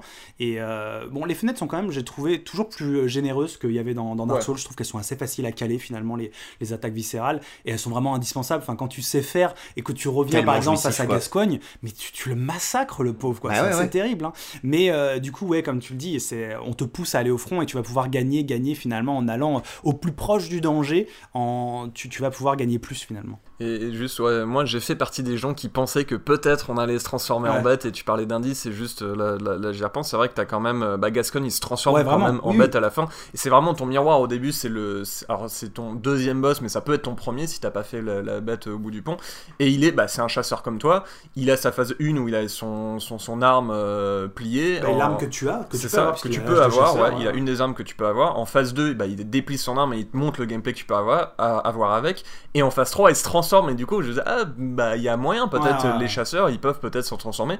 Et t'as cette fameuse jauge de bestialité aussi quand tu manges une espèce de, je sais plus, de, de médicament ou quoi. Et euh, je crois que plus tu frappes, plus tu fais de dégâts et t'as une jauge en fait. Et je me disais, peut-être que si elle est remplie, en fait, tu te transformes. Et bah, non, pas du, pas du tout. Et c'était, euh, en tout cas, moi je l'ai cru jusqu'à euh, très longtemps, même après la sortie du jeu, parce que je me suis dit, bah ça se trouve, euh, tu vois, quand tu fais le jeu une première fois, t'as pas pu tout explorer, t'es obligé de le refaire pour vraiment tout visiter. Et j'y ai cru pendant très longtemps. Et je pense que c'est quelque chose qu'ils ont peut-être annulé, mais euh, je suis quasi persuadé, tu vois, le jeu s'appelait Project Beast au départ. Mm. Je- pour moi, à mon avis, ils ont dû y penser, ils ont dû simplement kill la feature au bout d'un moment parce que ça devait pas marcher ou j'en sais rien. Mais ça montre aussi un peu les. Ce qui est rigolo, c'est que tu quelque part ça marche bien que tu puisses pas te transformer parce que tu dois toujours rester en contrôle tu vois ouais. c'est aussi une manière de dire il faut que tu gardes quand même un tout petit peu ton sang-froid il faut que tu sois euh, un peu taré mais réussi à rester Mmh. à la limite parce que si tu dépasses cette frontière c'est la folie et tu deviens fou Et pourtant, il y a quand même une forme de transformation euh, dans le jeu, puisque bah, il y a la transformation en, bête qui est, présente dans les idées du jeu, mais il y a quand même cette idée de, de transcender l'humanité. J'en parlais un petit peu quand on parlait de Lovecraft. Euh, toutes ces personnes qui ont fait des recherches euh, avec le sang, avec les yeux, cette idée de d'acquérir une espèce de lucidité. L'idée, c'est de dépasser leurs conditions humaines, finalement, dépasser leur, leur humanité pour devenir plus, pour devenir, même pour certains, pour essayer de devenir des, des grands anciens. D'ailleurs, on sait qu'il en a qui faisaient des expériences et qui ont réussi à créer Mhm. euh, des grands anciens, puisque je crois que c'est toi qui me le racontais euh, hier que le l'émissaire Ouais, céleste, c'est un enfant finalement qui a réussi à, à dépasser ce stade en fait à force d'éducation euh, dure. il a réussi à devenir un, un grand quoi. Et de quelques ratés, hein. Oui, il y a quelques ratés effectivement. On peut les, on peut très les mal croiser. passé. On peut les croiser. Et donc il est a- allé au clergé ça s'est mal passé Oups, désolé ça, peut faire écho à d'autres histoires Il a été kidnappé en plus que c'est un orphelinat, hein, Ouais, ouais. Qu'on le voit. Il y a toute, cette- toute cette Bah, histoire. De toute façon, ouais. tous les petits, euh, tous les petits bestioles bleues là, Ouais, euh, que j'appelle les schtroumpfs. euh, c'est euh, c'est des enfants. C'est Mmh. c'est Ouais, quasiment que des enfants qui ont été capturés euh, par euh, par le clergé parce qu'ils devaient faire des expériences sur eux. Et l'autre euh, pan, c'est quand on a fini de tuer celui qui renaquit et qu'on va aller vers le cauchemar de Mensis, il y a tous les autres enfants qu'on les cage sur la tête. Ah oui, Tu sais, il y a cette les- scène oui, colle- incroyable oui, oui, où il y a tous les enfants qui sont assis et toi tu vas aller toucher le dernier et c'est là où tu vas parler à Nicolas quoi. Tu vas qui tomber lui, sur Nicolas qui lui est le seul du coup à avoir réussi, je crois, à communiquer, je crois, avec les euh, avec les anciens Bah, ou lui quelque c'est chose. l'hôte du cauchemar, tu vois. Donc Oui, mais justement, euh, c'est parce qu'il a réussi à. Je crois que c'est le seul qui a Alors, réussi à faire c'est quelque pas chose. tout à fait le seul. En fait, il y a, donc il y a lui, donc c'est l'école de, de Mensis, Ouais. donc ceux qu'on les cage sur la tête, et eux, ils étaient plus dans un délire. on- C'est eux en fait qui contrôlent la Yargul, la, la, la Ouais. ville cachée, et euh, les kidnappeurs du coup bossaient pour eux. Et eux, ils étaient plus à base d'expérimentation, à base de on kidnappe des gens, on leur vole leurs- leurs organes, et c'est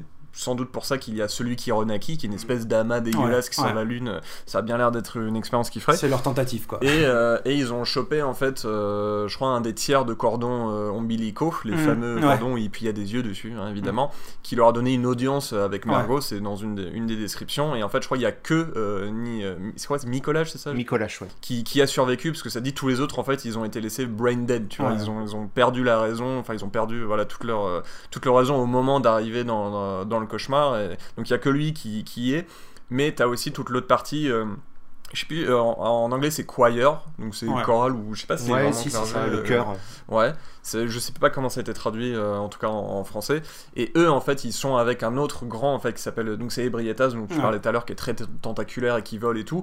Et eux, en fait, ils, euh, ils étaient en contact euh, régulier avec quand même un des anciens qui avait Ouais. été trouvé dans les, dans, dans les ruines. Sachant qu'ils ont kidnappé Ibrietas en fait. Bah, qui, on sait pas très bien si c'est kidnappé. derrière, vraisemblablement. Elle a pas réussi à passer dans le cosmos avec ses potes. L'ont elle gardé quelque part. Il y a l'air d'avoir un accord quand même entre les deux. D'ailleurs, c'est eux qui, qui convoquent. euh, Il y a un peu Micolage qui le fait aussi, mais qui convoque des espèces de tentacules à travers Mm, des mm. vortex et qui te sortent des attaques comme ça. Donc ce sera un peu un lien avec. D'ailleurs, elle euh, n'est pas agressive euh, au départ. Non. Euh, Ebrietas, il faut Non. que tu ailles lui, Ouais, il faut que t'ailles lui taper ouais. dans le dos pour qu'elle se dise. Ça, c'est une mécanique souvent hein, dans qu'est-ce les qui jeux passe Software. Ouais, du genre, qu'est-ce que tu fais toi?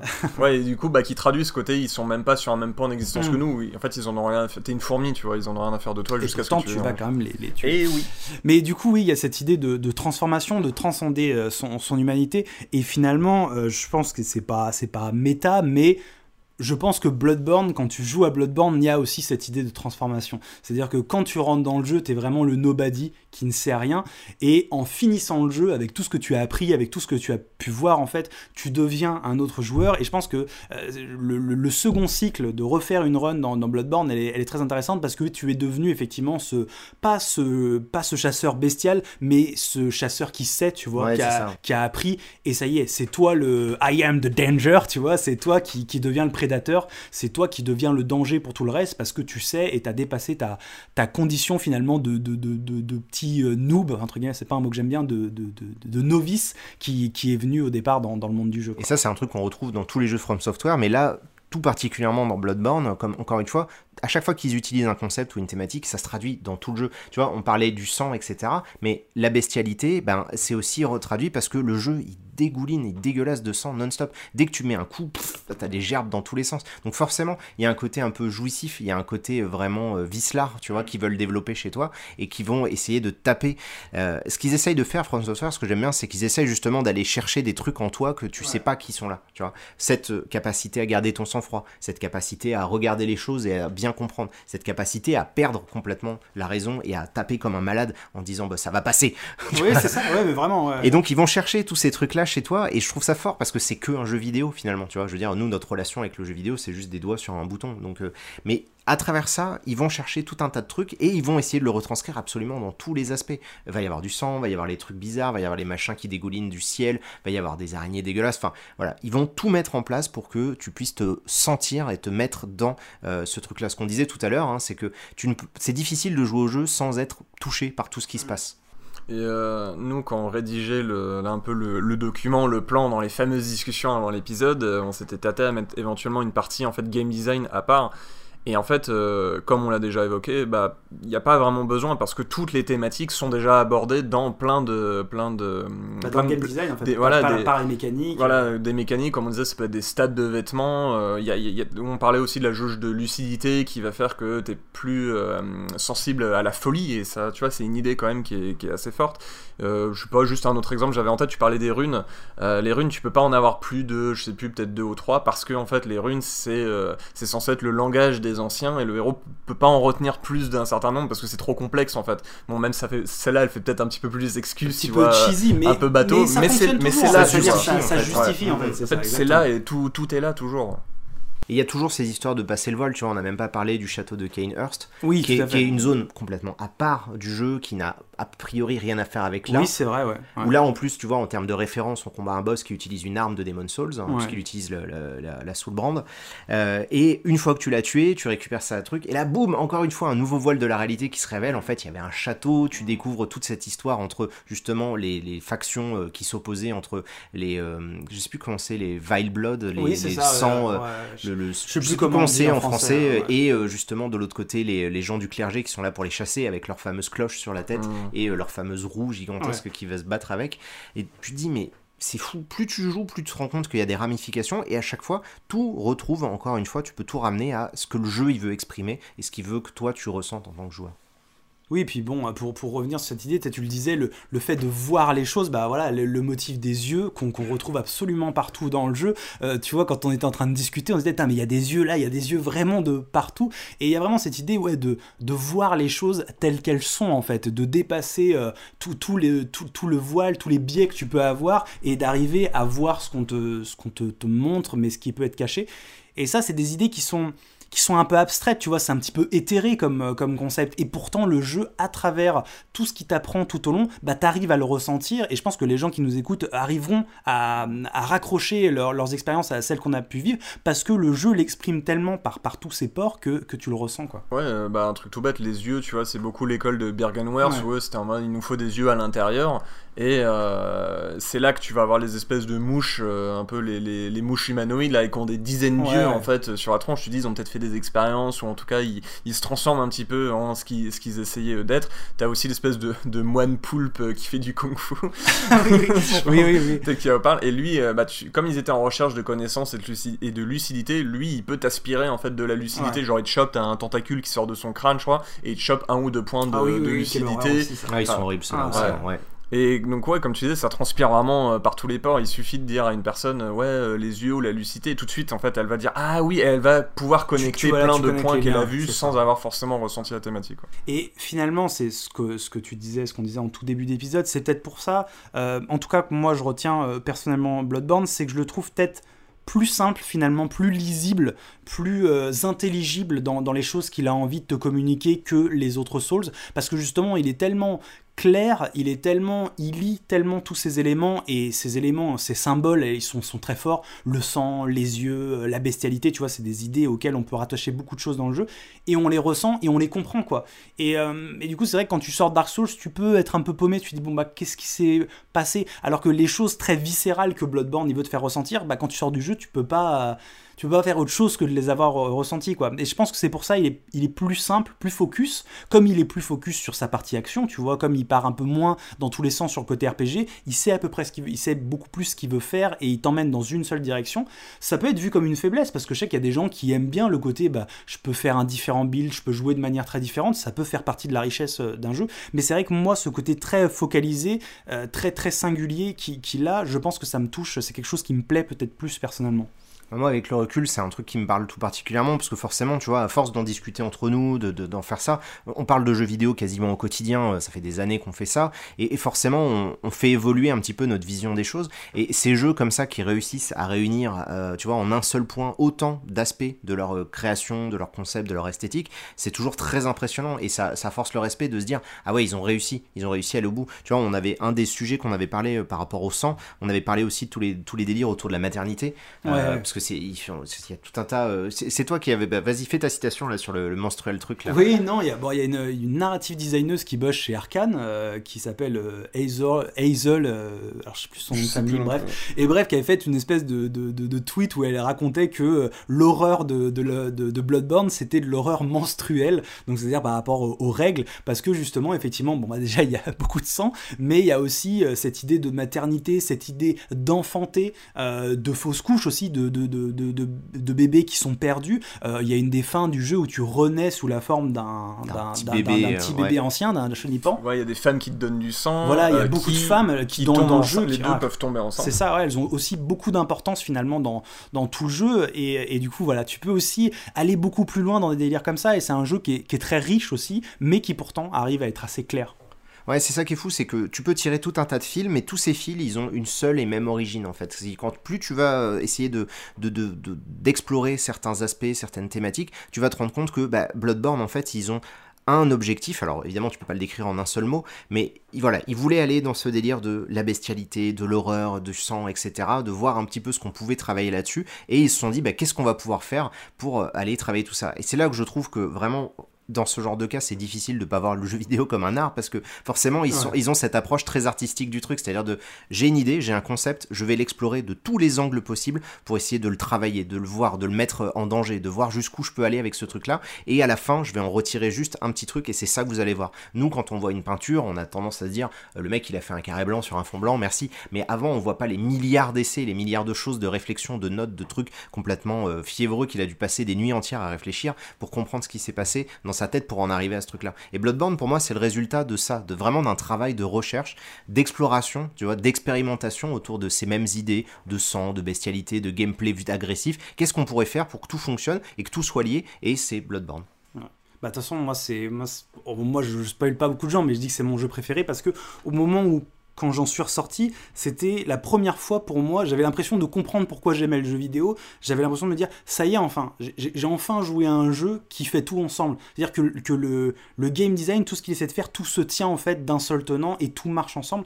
Et euh, je me suis dit, finalement, c'est assez rare quand ça arrive. Et euh, je pense que c'est pour ça que c'est un jeu qui m'a autant marqué et qui, à cause de lui, à cause de Bloodborne, je vois le jeu vidéo différemment. C'est-à-dire que c'est devenu pas mon compas, pas mon compas, tu vois, mais euh, ça m'a éveillé à une forme de réflexion sur le game design et bon. voilà. Ta, ta- ta lucidité, elle est passée à Mais, 40. quand mais voilà, c'est ce que je disais dans la vidéo, c'est vraiment, bah, j'ai vécu une expérience Lovecraftienne, tu vois, j'en Mm. suis ressorti changé, je sais pas si je suis devenu fou, Euh, j'imagine que ma meuf, en me voyant depuis 4 ans essayer de faire des trucs sur YouTube, doit, euh, doit, doit se dire ça, que, que j'ai un peu perdu l'esprit, et je, je m'en excuse, chérie, mais, euh, mais voilà, c'est, ouais, c'est un jeu qui m'a changé, c'est clair, ouais. je, je vous laisse avec ça, voilà. Et c'est rigolo que tu dises que ça t'a autant changé la vie, parce que quand on ramène le jeu dans son contexte de l'époque, c'était euh, simplement une commande de la Ouais, part de Sony. mm, ouais. Euh, et c'était l'idée que, en gros, bah, ils avaient perdu Demon Souls parce que du coup, euh, le, le jeu avait été récupéré, enfin, From Software avait été récupéré par Bandai Namco. Et donc Sony s'était dit, bah, quelque part, c'est dommage, on est passé à côté d'un truc, tu vois, occasion manquée, on va se rattraper. Et il aurait été très facile pour From Software de se dire, on a un jeu de commande, ils veulent un Dark Souls-like, on va appeler ça, euh, je sais pas moi, Sombre Soul, et puis ça y est, c'est parti, tu vois. Ils auraient pu très bien faire un truc Ouais, comme ça, et au lieu de ça, ils ont fait un jeu qui va beaucoup plus loin dans euh, c'est un délire que tous les autres. Et, et je pense que c'est ça en fait qui marque vraiment avec Bloodborne, c'est tu l'as dit, c'est qu'il réussit à tout faire fonctionner de concert euh, avec une. Alors évidemment. Enfin, c'est très difficile à exprimer. Moi, j'ai pas encore les mots. hein, tu vois, c'est encore des concepts qu'on est en train de, enfin, moi que je suis en train de découvrir à titre Ouais. personnel dans mon avancée, tu vois, dans mon petit chemin en tant que joueur de jeux vidéo qui en parle. Et euh, cette idée de cohérence et d'aller vers un seul objectif, c'est quelque chose que j'ai effectivement ressenti dans très peu de jeux. Et Bloodborne en fait partie clairement. Alors moi, Dark Souls m'avait déjà changé la vie avant, Ouais, mais ouais. Bloodborne, avec le recul, c'est un jeu. Plus j'y reviens, plus j'y réfléchis, plus il me marque en fait, et plus en fait il, il continue de, de grossir, tu vois, dans mon esprit en me disant c'était vraiment un, un truc incroyable. Et c'est fou parce que tu te dis, comme, comme on disait, c'est juste un spin-off, ça aurait pu être un jeu de commande bête et méchant, et au lieu de ça, ils se sont dit, on va expérimenter les donjons calices, on va expérimenter une approche différente, on va changer, et puis on va aller euh, mettre du sang partout, et puis vous allez voir, ça va être rigolo. Non, et puis je pense, bah, finalement, c'est. euh, ouais, Miyazaki y a mis de sa personne, il a convoqué tout un univers qui devait le toucher, euh, celui de Lovecraft, toute cette imagerie-là. Bloodborne, malgré tout, dans son esthétique, c'est un jeu qui reste assez unique, parce que bon, c'est vrai que Dark Souls, on pouvait reprocher d'avoir une direction artistique un peu générique et compagnie. Alors, c'est, moi, je suis pas forcément d'accord, hein, mais on peut, on peut reprocher ça. Là, Bloodborne, c'est difficile, il y en a pas beaucoup des jeux qui, qui ressemblent à Bloodborne. Alors, c'est vrai qu'il sortait juste un mois après euh, The Order euh, 1880. 6. 6 Où il était déjà question de loup-garou, ouais. effectivement. Mais bon, voilà, l'histoire en aura retenu euh, plus un que l'autre, je pense. En, en tout cas, personnellement, il n'y a, pas vraiment- il y a pas vraiment photo. Mais ouais, c'est un jeu qui, est- qui, est- qui a réussi à devenir unique et du coup, bah, qui a réussi à aller, je vais le dire, à trouver euh, une place dans le paysage vidéoludique. Yeah. Unique. J'avais dit que je ne le dirais pas. 2 et a pourtant, commencé. voilà, ça y est. je Là, il que- faudrait le générique, tu vois, Stranger Things. Mais c'est vrai, on disait que Dark Souls 2 il est sorti un an avant, Dark Souls 3 est sorti un an après, et on voit aussi que Miyazaki confirme aussi vraiment son statut bah, d'auteur, parce que Dark Souls 2 il n'était pas dessus, Hmm, euh, et il est devenu un peu le vilain petit canard euh, de, de la série, et maintenant il- et on sait que c'est lui qui a l'air de faire la différence sur les différents projets. Bah d'ailleurs, on le sent tout de suite, la présentation de Elden Ring, elle dure une minute et quelques la vidéo. Mm. La première minute, c'est juste pour faire écrire sur l'écran, avec de la fumée, Miyazaki, R.R. Martin. C'est tout. Voilà, c'est, ils se prennent pas la tête. Le début, c'est le nouveau jeu de Miyazaki. Et ça, bah, c'est vraiment euh, une transformation qui s'est faite au fil du temps. Donc le type, il a déjà été reconnu comme étant le créateur de Dark Souls, aujourd'hui le patron de From Software, et aujourd'hui, je pense qu'on est en train de le reconnaître comme un des nouveaux maîtres, tu vois, du RPG. Qu'est-ce qu'on va découvrir Qu'est-ce qu'on va découvrir? C'est vraiment ça, moi, la question, c'est qu'est-ce qu'ils vont nous faire découvrir? Est-ce qu'on a fait le tour? Est-ce que lui, il a fait le tour? S'il est en train encore de faire son jeu, à mon avis, non. Donc, bah, moi, je suis évidemment extrêmement curieux, extrêmement excité à l'idée de me dire qu'on va avoir encore un nouveau jeu euh, et qui sera différent, qui s'appellera plus Ouais. Dark Souls. Et, euh, et du coup, quand on voit ce qu'il est capable de faire pour un simple spin-off, entre guillemets, avec les guillemets aériennes, euh, un truc aussi réussi que Bloodborne, euh, j'ai envie, j'ai envie d'y croire en fait. C'est ça, tu vois, parce que Elden Ring, j'ai pu l'interviewer plusieurs fois euh, ces dernières années, euh, Miyazaki, et ça fait des années qu'il parle de ce jeu qu'il veut faire absolument. Et il dit tout le temps qu'il a un jeu, il veut le faire, et s'il se plante, il s'en fout parce qu'il est patron, donc il se fera virer, mais c'est pas grave, il l'aura fait. Et il donc- est devenu un peu gangsta, j'ai Ouais, ouais, tu vois, c'est un peu fun life quoi. Genre, c'est pas grave. De toute façon, maintenant, je suis le CEO de From Software. Je fais qu'est-ce que je veux. Et si ça marche pas, c'est pas grave, je l'aurais fait. Et ça, bah, mine de rien, dans la vie d'un créateur et d'un développeur de jeux vidéo, et s'il y en a qui nous écoutent, je pense que vous pourrez probablement euh, vous sentir concerné par ça. C'est quand même très rare de se dire que t'es arrivé. C'est combien de gens sont arrivés à un stade où ils ont derrière eux tout, le talent, toute la force, toute la confiance d'une communauté de joueurs, d'une entreprise qui contient trois studios, de millions euh, que Bandai Namco sont capables d'injecter, qui ont un auteur à succès comme R. Martin. Enfin, tu vois, il a vraiment une trajectoire au niveau de sa carrière qui est assez incroyable, parce qu'il se retrouve dans une position où là, il a tous les outils. Nous, on est toujours en train de se dire, ah oui, mais si on avait un peu plus de thunes, si on avait un peu plus de ça, si on avait un peu plus de trucs, tu vois, on est toujours limité par des contraintes techniques, par des contraintes de temps, par des contraintes intellectuelles. On peut pas forcément faire les vidéos telles qu'on voudrait les faire vraiment dans notre objectif, dans notre vision un peu idéalisée de ce qu'on aimerait euh, faire sur YouTube. Et lui, aujourd'hui, il est dans cette position-là. Ouais, je sais pas, on verra ce qu'il arrive à faire. Moi, c'est comme ça que je le De toute comprends, façon, hein. il a toute une équipe de, de, de talents avec lui, tous ses animateurs, ses level designers. Je pense que voilà, il a, ils ont aussi prouvé. On, c'est vrai qu'on met la tête de, de le figure de Miyazaki dessus, et clairement, comme tu le disais, Max, il a vraiment son importance, je pense, dans les projets. Mais je pense que voilà, From Software aujourd'hui, c'est aussi un studio qui doit être bourré de, de gens talentueux, et à mon avis, qui apprennent avec lui et qui pourront reprendre, parce que d'ailleurs, tous les jeux From Software aujourd'hui, je crois que maintenant, c'est Miyazaki et quelqu'un d'autre. C'est-à-dire que Sekiro, par exemple, c'était co-dirigé par quelqu'un. Donc, à mon avis, il est aussi en train de, de transmettre son, de, de sa façon de faire. Et un peu comme, euh, comme Miyamoto, tu vois, euh, Mhm, chez, mhm. chez Nintendo, je pense que c'est un maître euh, du, du, du game design. Toi, tu parlais de RPG, moi, je pense qu'on peut aller même plus loin du jeu bah, vidéo. Pas hein. Et, et clairement, on, on ressentira de toute façon sa, sa patte et ce que ce, ce que ce mec il a apporté encore, encore longtemps dans le jeu vidéo. Quoi. Voilà, je pense que Bloodborne est cette pierre de sang qui nous a laissé euh, dans le jeu vidéo. Et voilà, je, la- je le- tu vois, rien que de voir le, rien que de voir la boîte, ça me, ça me fait Ça quelque donne envie de repartir. Ouais, franchement, hein. Tu vois, bah oui, t'as ouais. la musique, hein, t'as les, l'ai les sons, t'as tout. l'ai pas euh. fait tant que ça en plus ce jeu, mais j'ai un amour tellement. Tu sais ce que je disais quand on préparait, euh, quand on préparait, c'est que ce jeu, je l'ai tellement intellectualisé, il m'a tellement nourri, il m'a tellement fait cogiter que, tu sais, il est, enfin, tu vois, si je dois faire un classement de mes jeux préférés, je peux t'en donner 10, mais au-dessus il y a Bloodborne, mais tu sais, il est sur un autre plan astral, tu vois, il est sur un, sur un autre truc. C'est tellement un jeu qui m'a nourri que voilà. Un, un jeu vraiment important et, et je suis super content qu'on ait pu en parler euh, voilà dans fin du game passer euh, ouais bien allez bien une heure et demie euh, large large dessus Bon, il y a eu des petites coupures, mais c'est Ouais. ces trucs, c'est ce qui était important pour nous, je pense, c'était aussi de revenir sur un jeu dont on avait déjà parlé et montrer que bah, on n'avait pas tout dit. Parce que je pense que c'était ça un peu cette frustration là Ouais. qu'on avait euh, à la, à la sor- au sortir de, de l'épisode sur les Soulsborne, c'est que on aurait pu aller plus loin. Et toute cette idée euh, de qu'on a développée dans l'épisode sur Bloodborne là, de de- d'expliquer la cohérence de tous les aspects du jeu, euh, c'est un truc sur lequel on est très vite euh, arrivé dans notre préparation. On a assez vite changé de un plan assez classique avec partie 1, partie 2, et on s'est dit, eh mais en fait, on va faire un truc, on va prendre des thématiques, et à chaque fois, on va dire que tout euh, dans le jeu va de, dans, dans cette direction euh, liée à cette thématique-là. Et du coup, nous, ça nous permet aussi bah, d'explorer hein, euh, une autre façon de préparer nos épisodes. Peut-être, tu vois, ça va peut-être nous libérer pour les futurs épisodes. On va peut-être pouvoir envisager différemment. Donc, bah, nous, en tout cas, on aimerait vraiment que vous nous fassiez des retours. On le demande pas forcément à chaque fois, mais là, vraiment sur cet épisode-là, je pense que c'est important. C'est le début d'une nouvelle saison. C'est un jeu dont on a déjà parlé. Qu'est-ce que vous en avez pensé? Est-ce que ça vous a permis de repenser différemment Bloodborne? Est-ce que ça vous a intéressé, etc. Bref, dites-le nous. Venez sur notre Discord. Dites-le nous sur euh, euh, soit sur les commentaires YouTube, soit directement sur euh, Twitter, sur Twitter, etc. aussi, hein. Donc euh, voilà, on aura besoin de vos retours euh, pour savoir un petit peu ce qu'il en est. Et euh, bah, de toute façon, on est reparti pour une nouvelle saison. On l'a dit, incroyable. oui. Comme on l'a dit, hein, comme d'habitude, ce sera un rendez-vous toutes les deux semaines, hein, un vendredi, un vendredi sur deux. On remercie encore Terre d'édition euh, pour pour le bouquin et puis pour leur petit soutien. Et puis évidemment, bah, vous pouvez euh, nous rejoindre sur Patreon si vous voulez qu'on qu'on continue à faire ce qu'on essaie de faire, et qu'on parle de tous les jeux. euh, euh, on va commencer, je pense, euh, on en a au moins un, un jeu sorti cette année qui va arriver. Mais voilà, on va essayer d'alterner encore une fois, de continuer à, à faire des gros jeux, des titres un petit peu plus confidentiels pour vraiment essayer d'explorer un peu tout le spectre du jeu vidéo.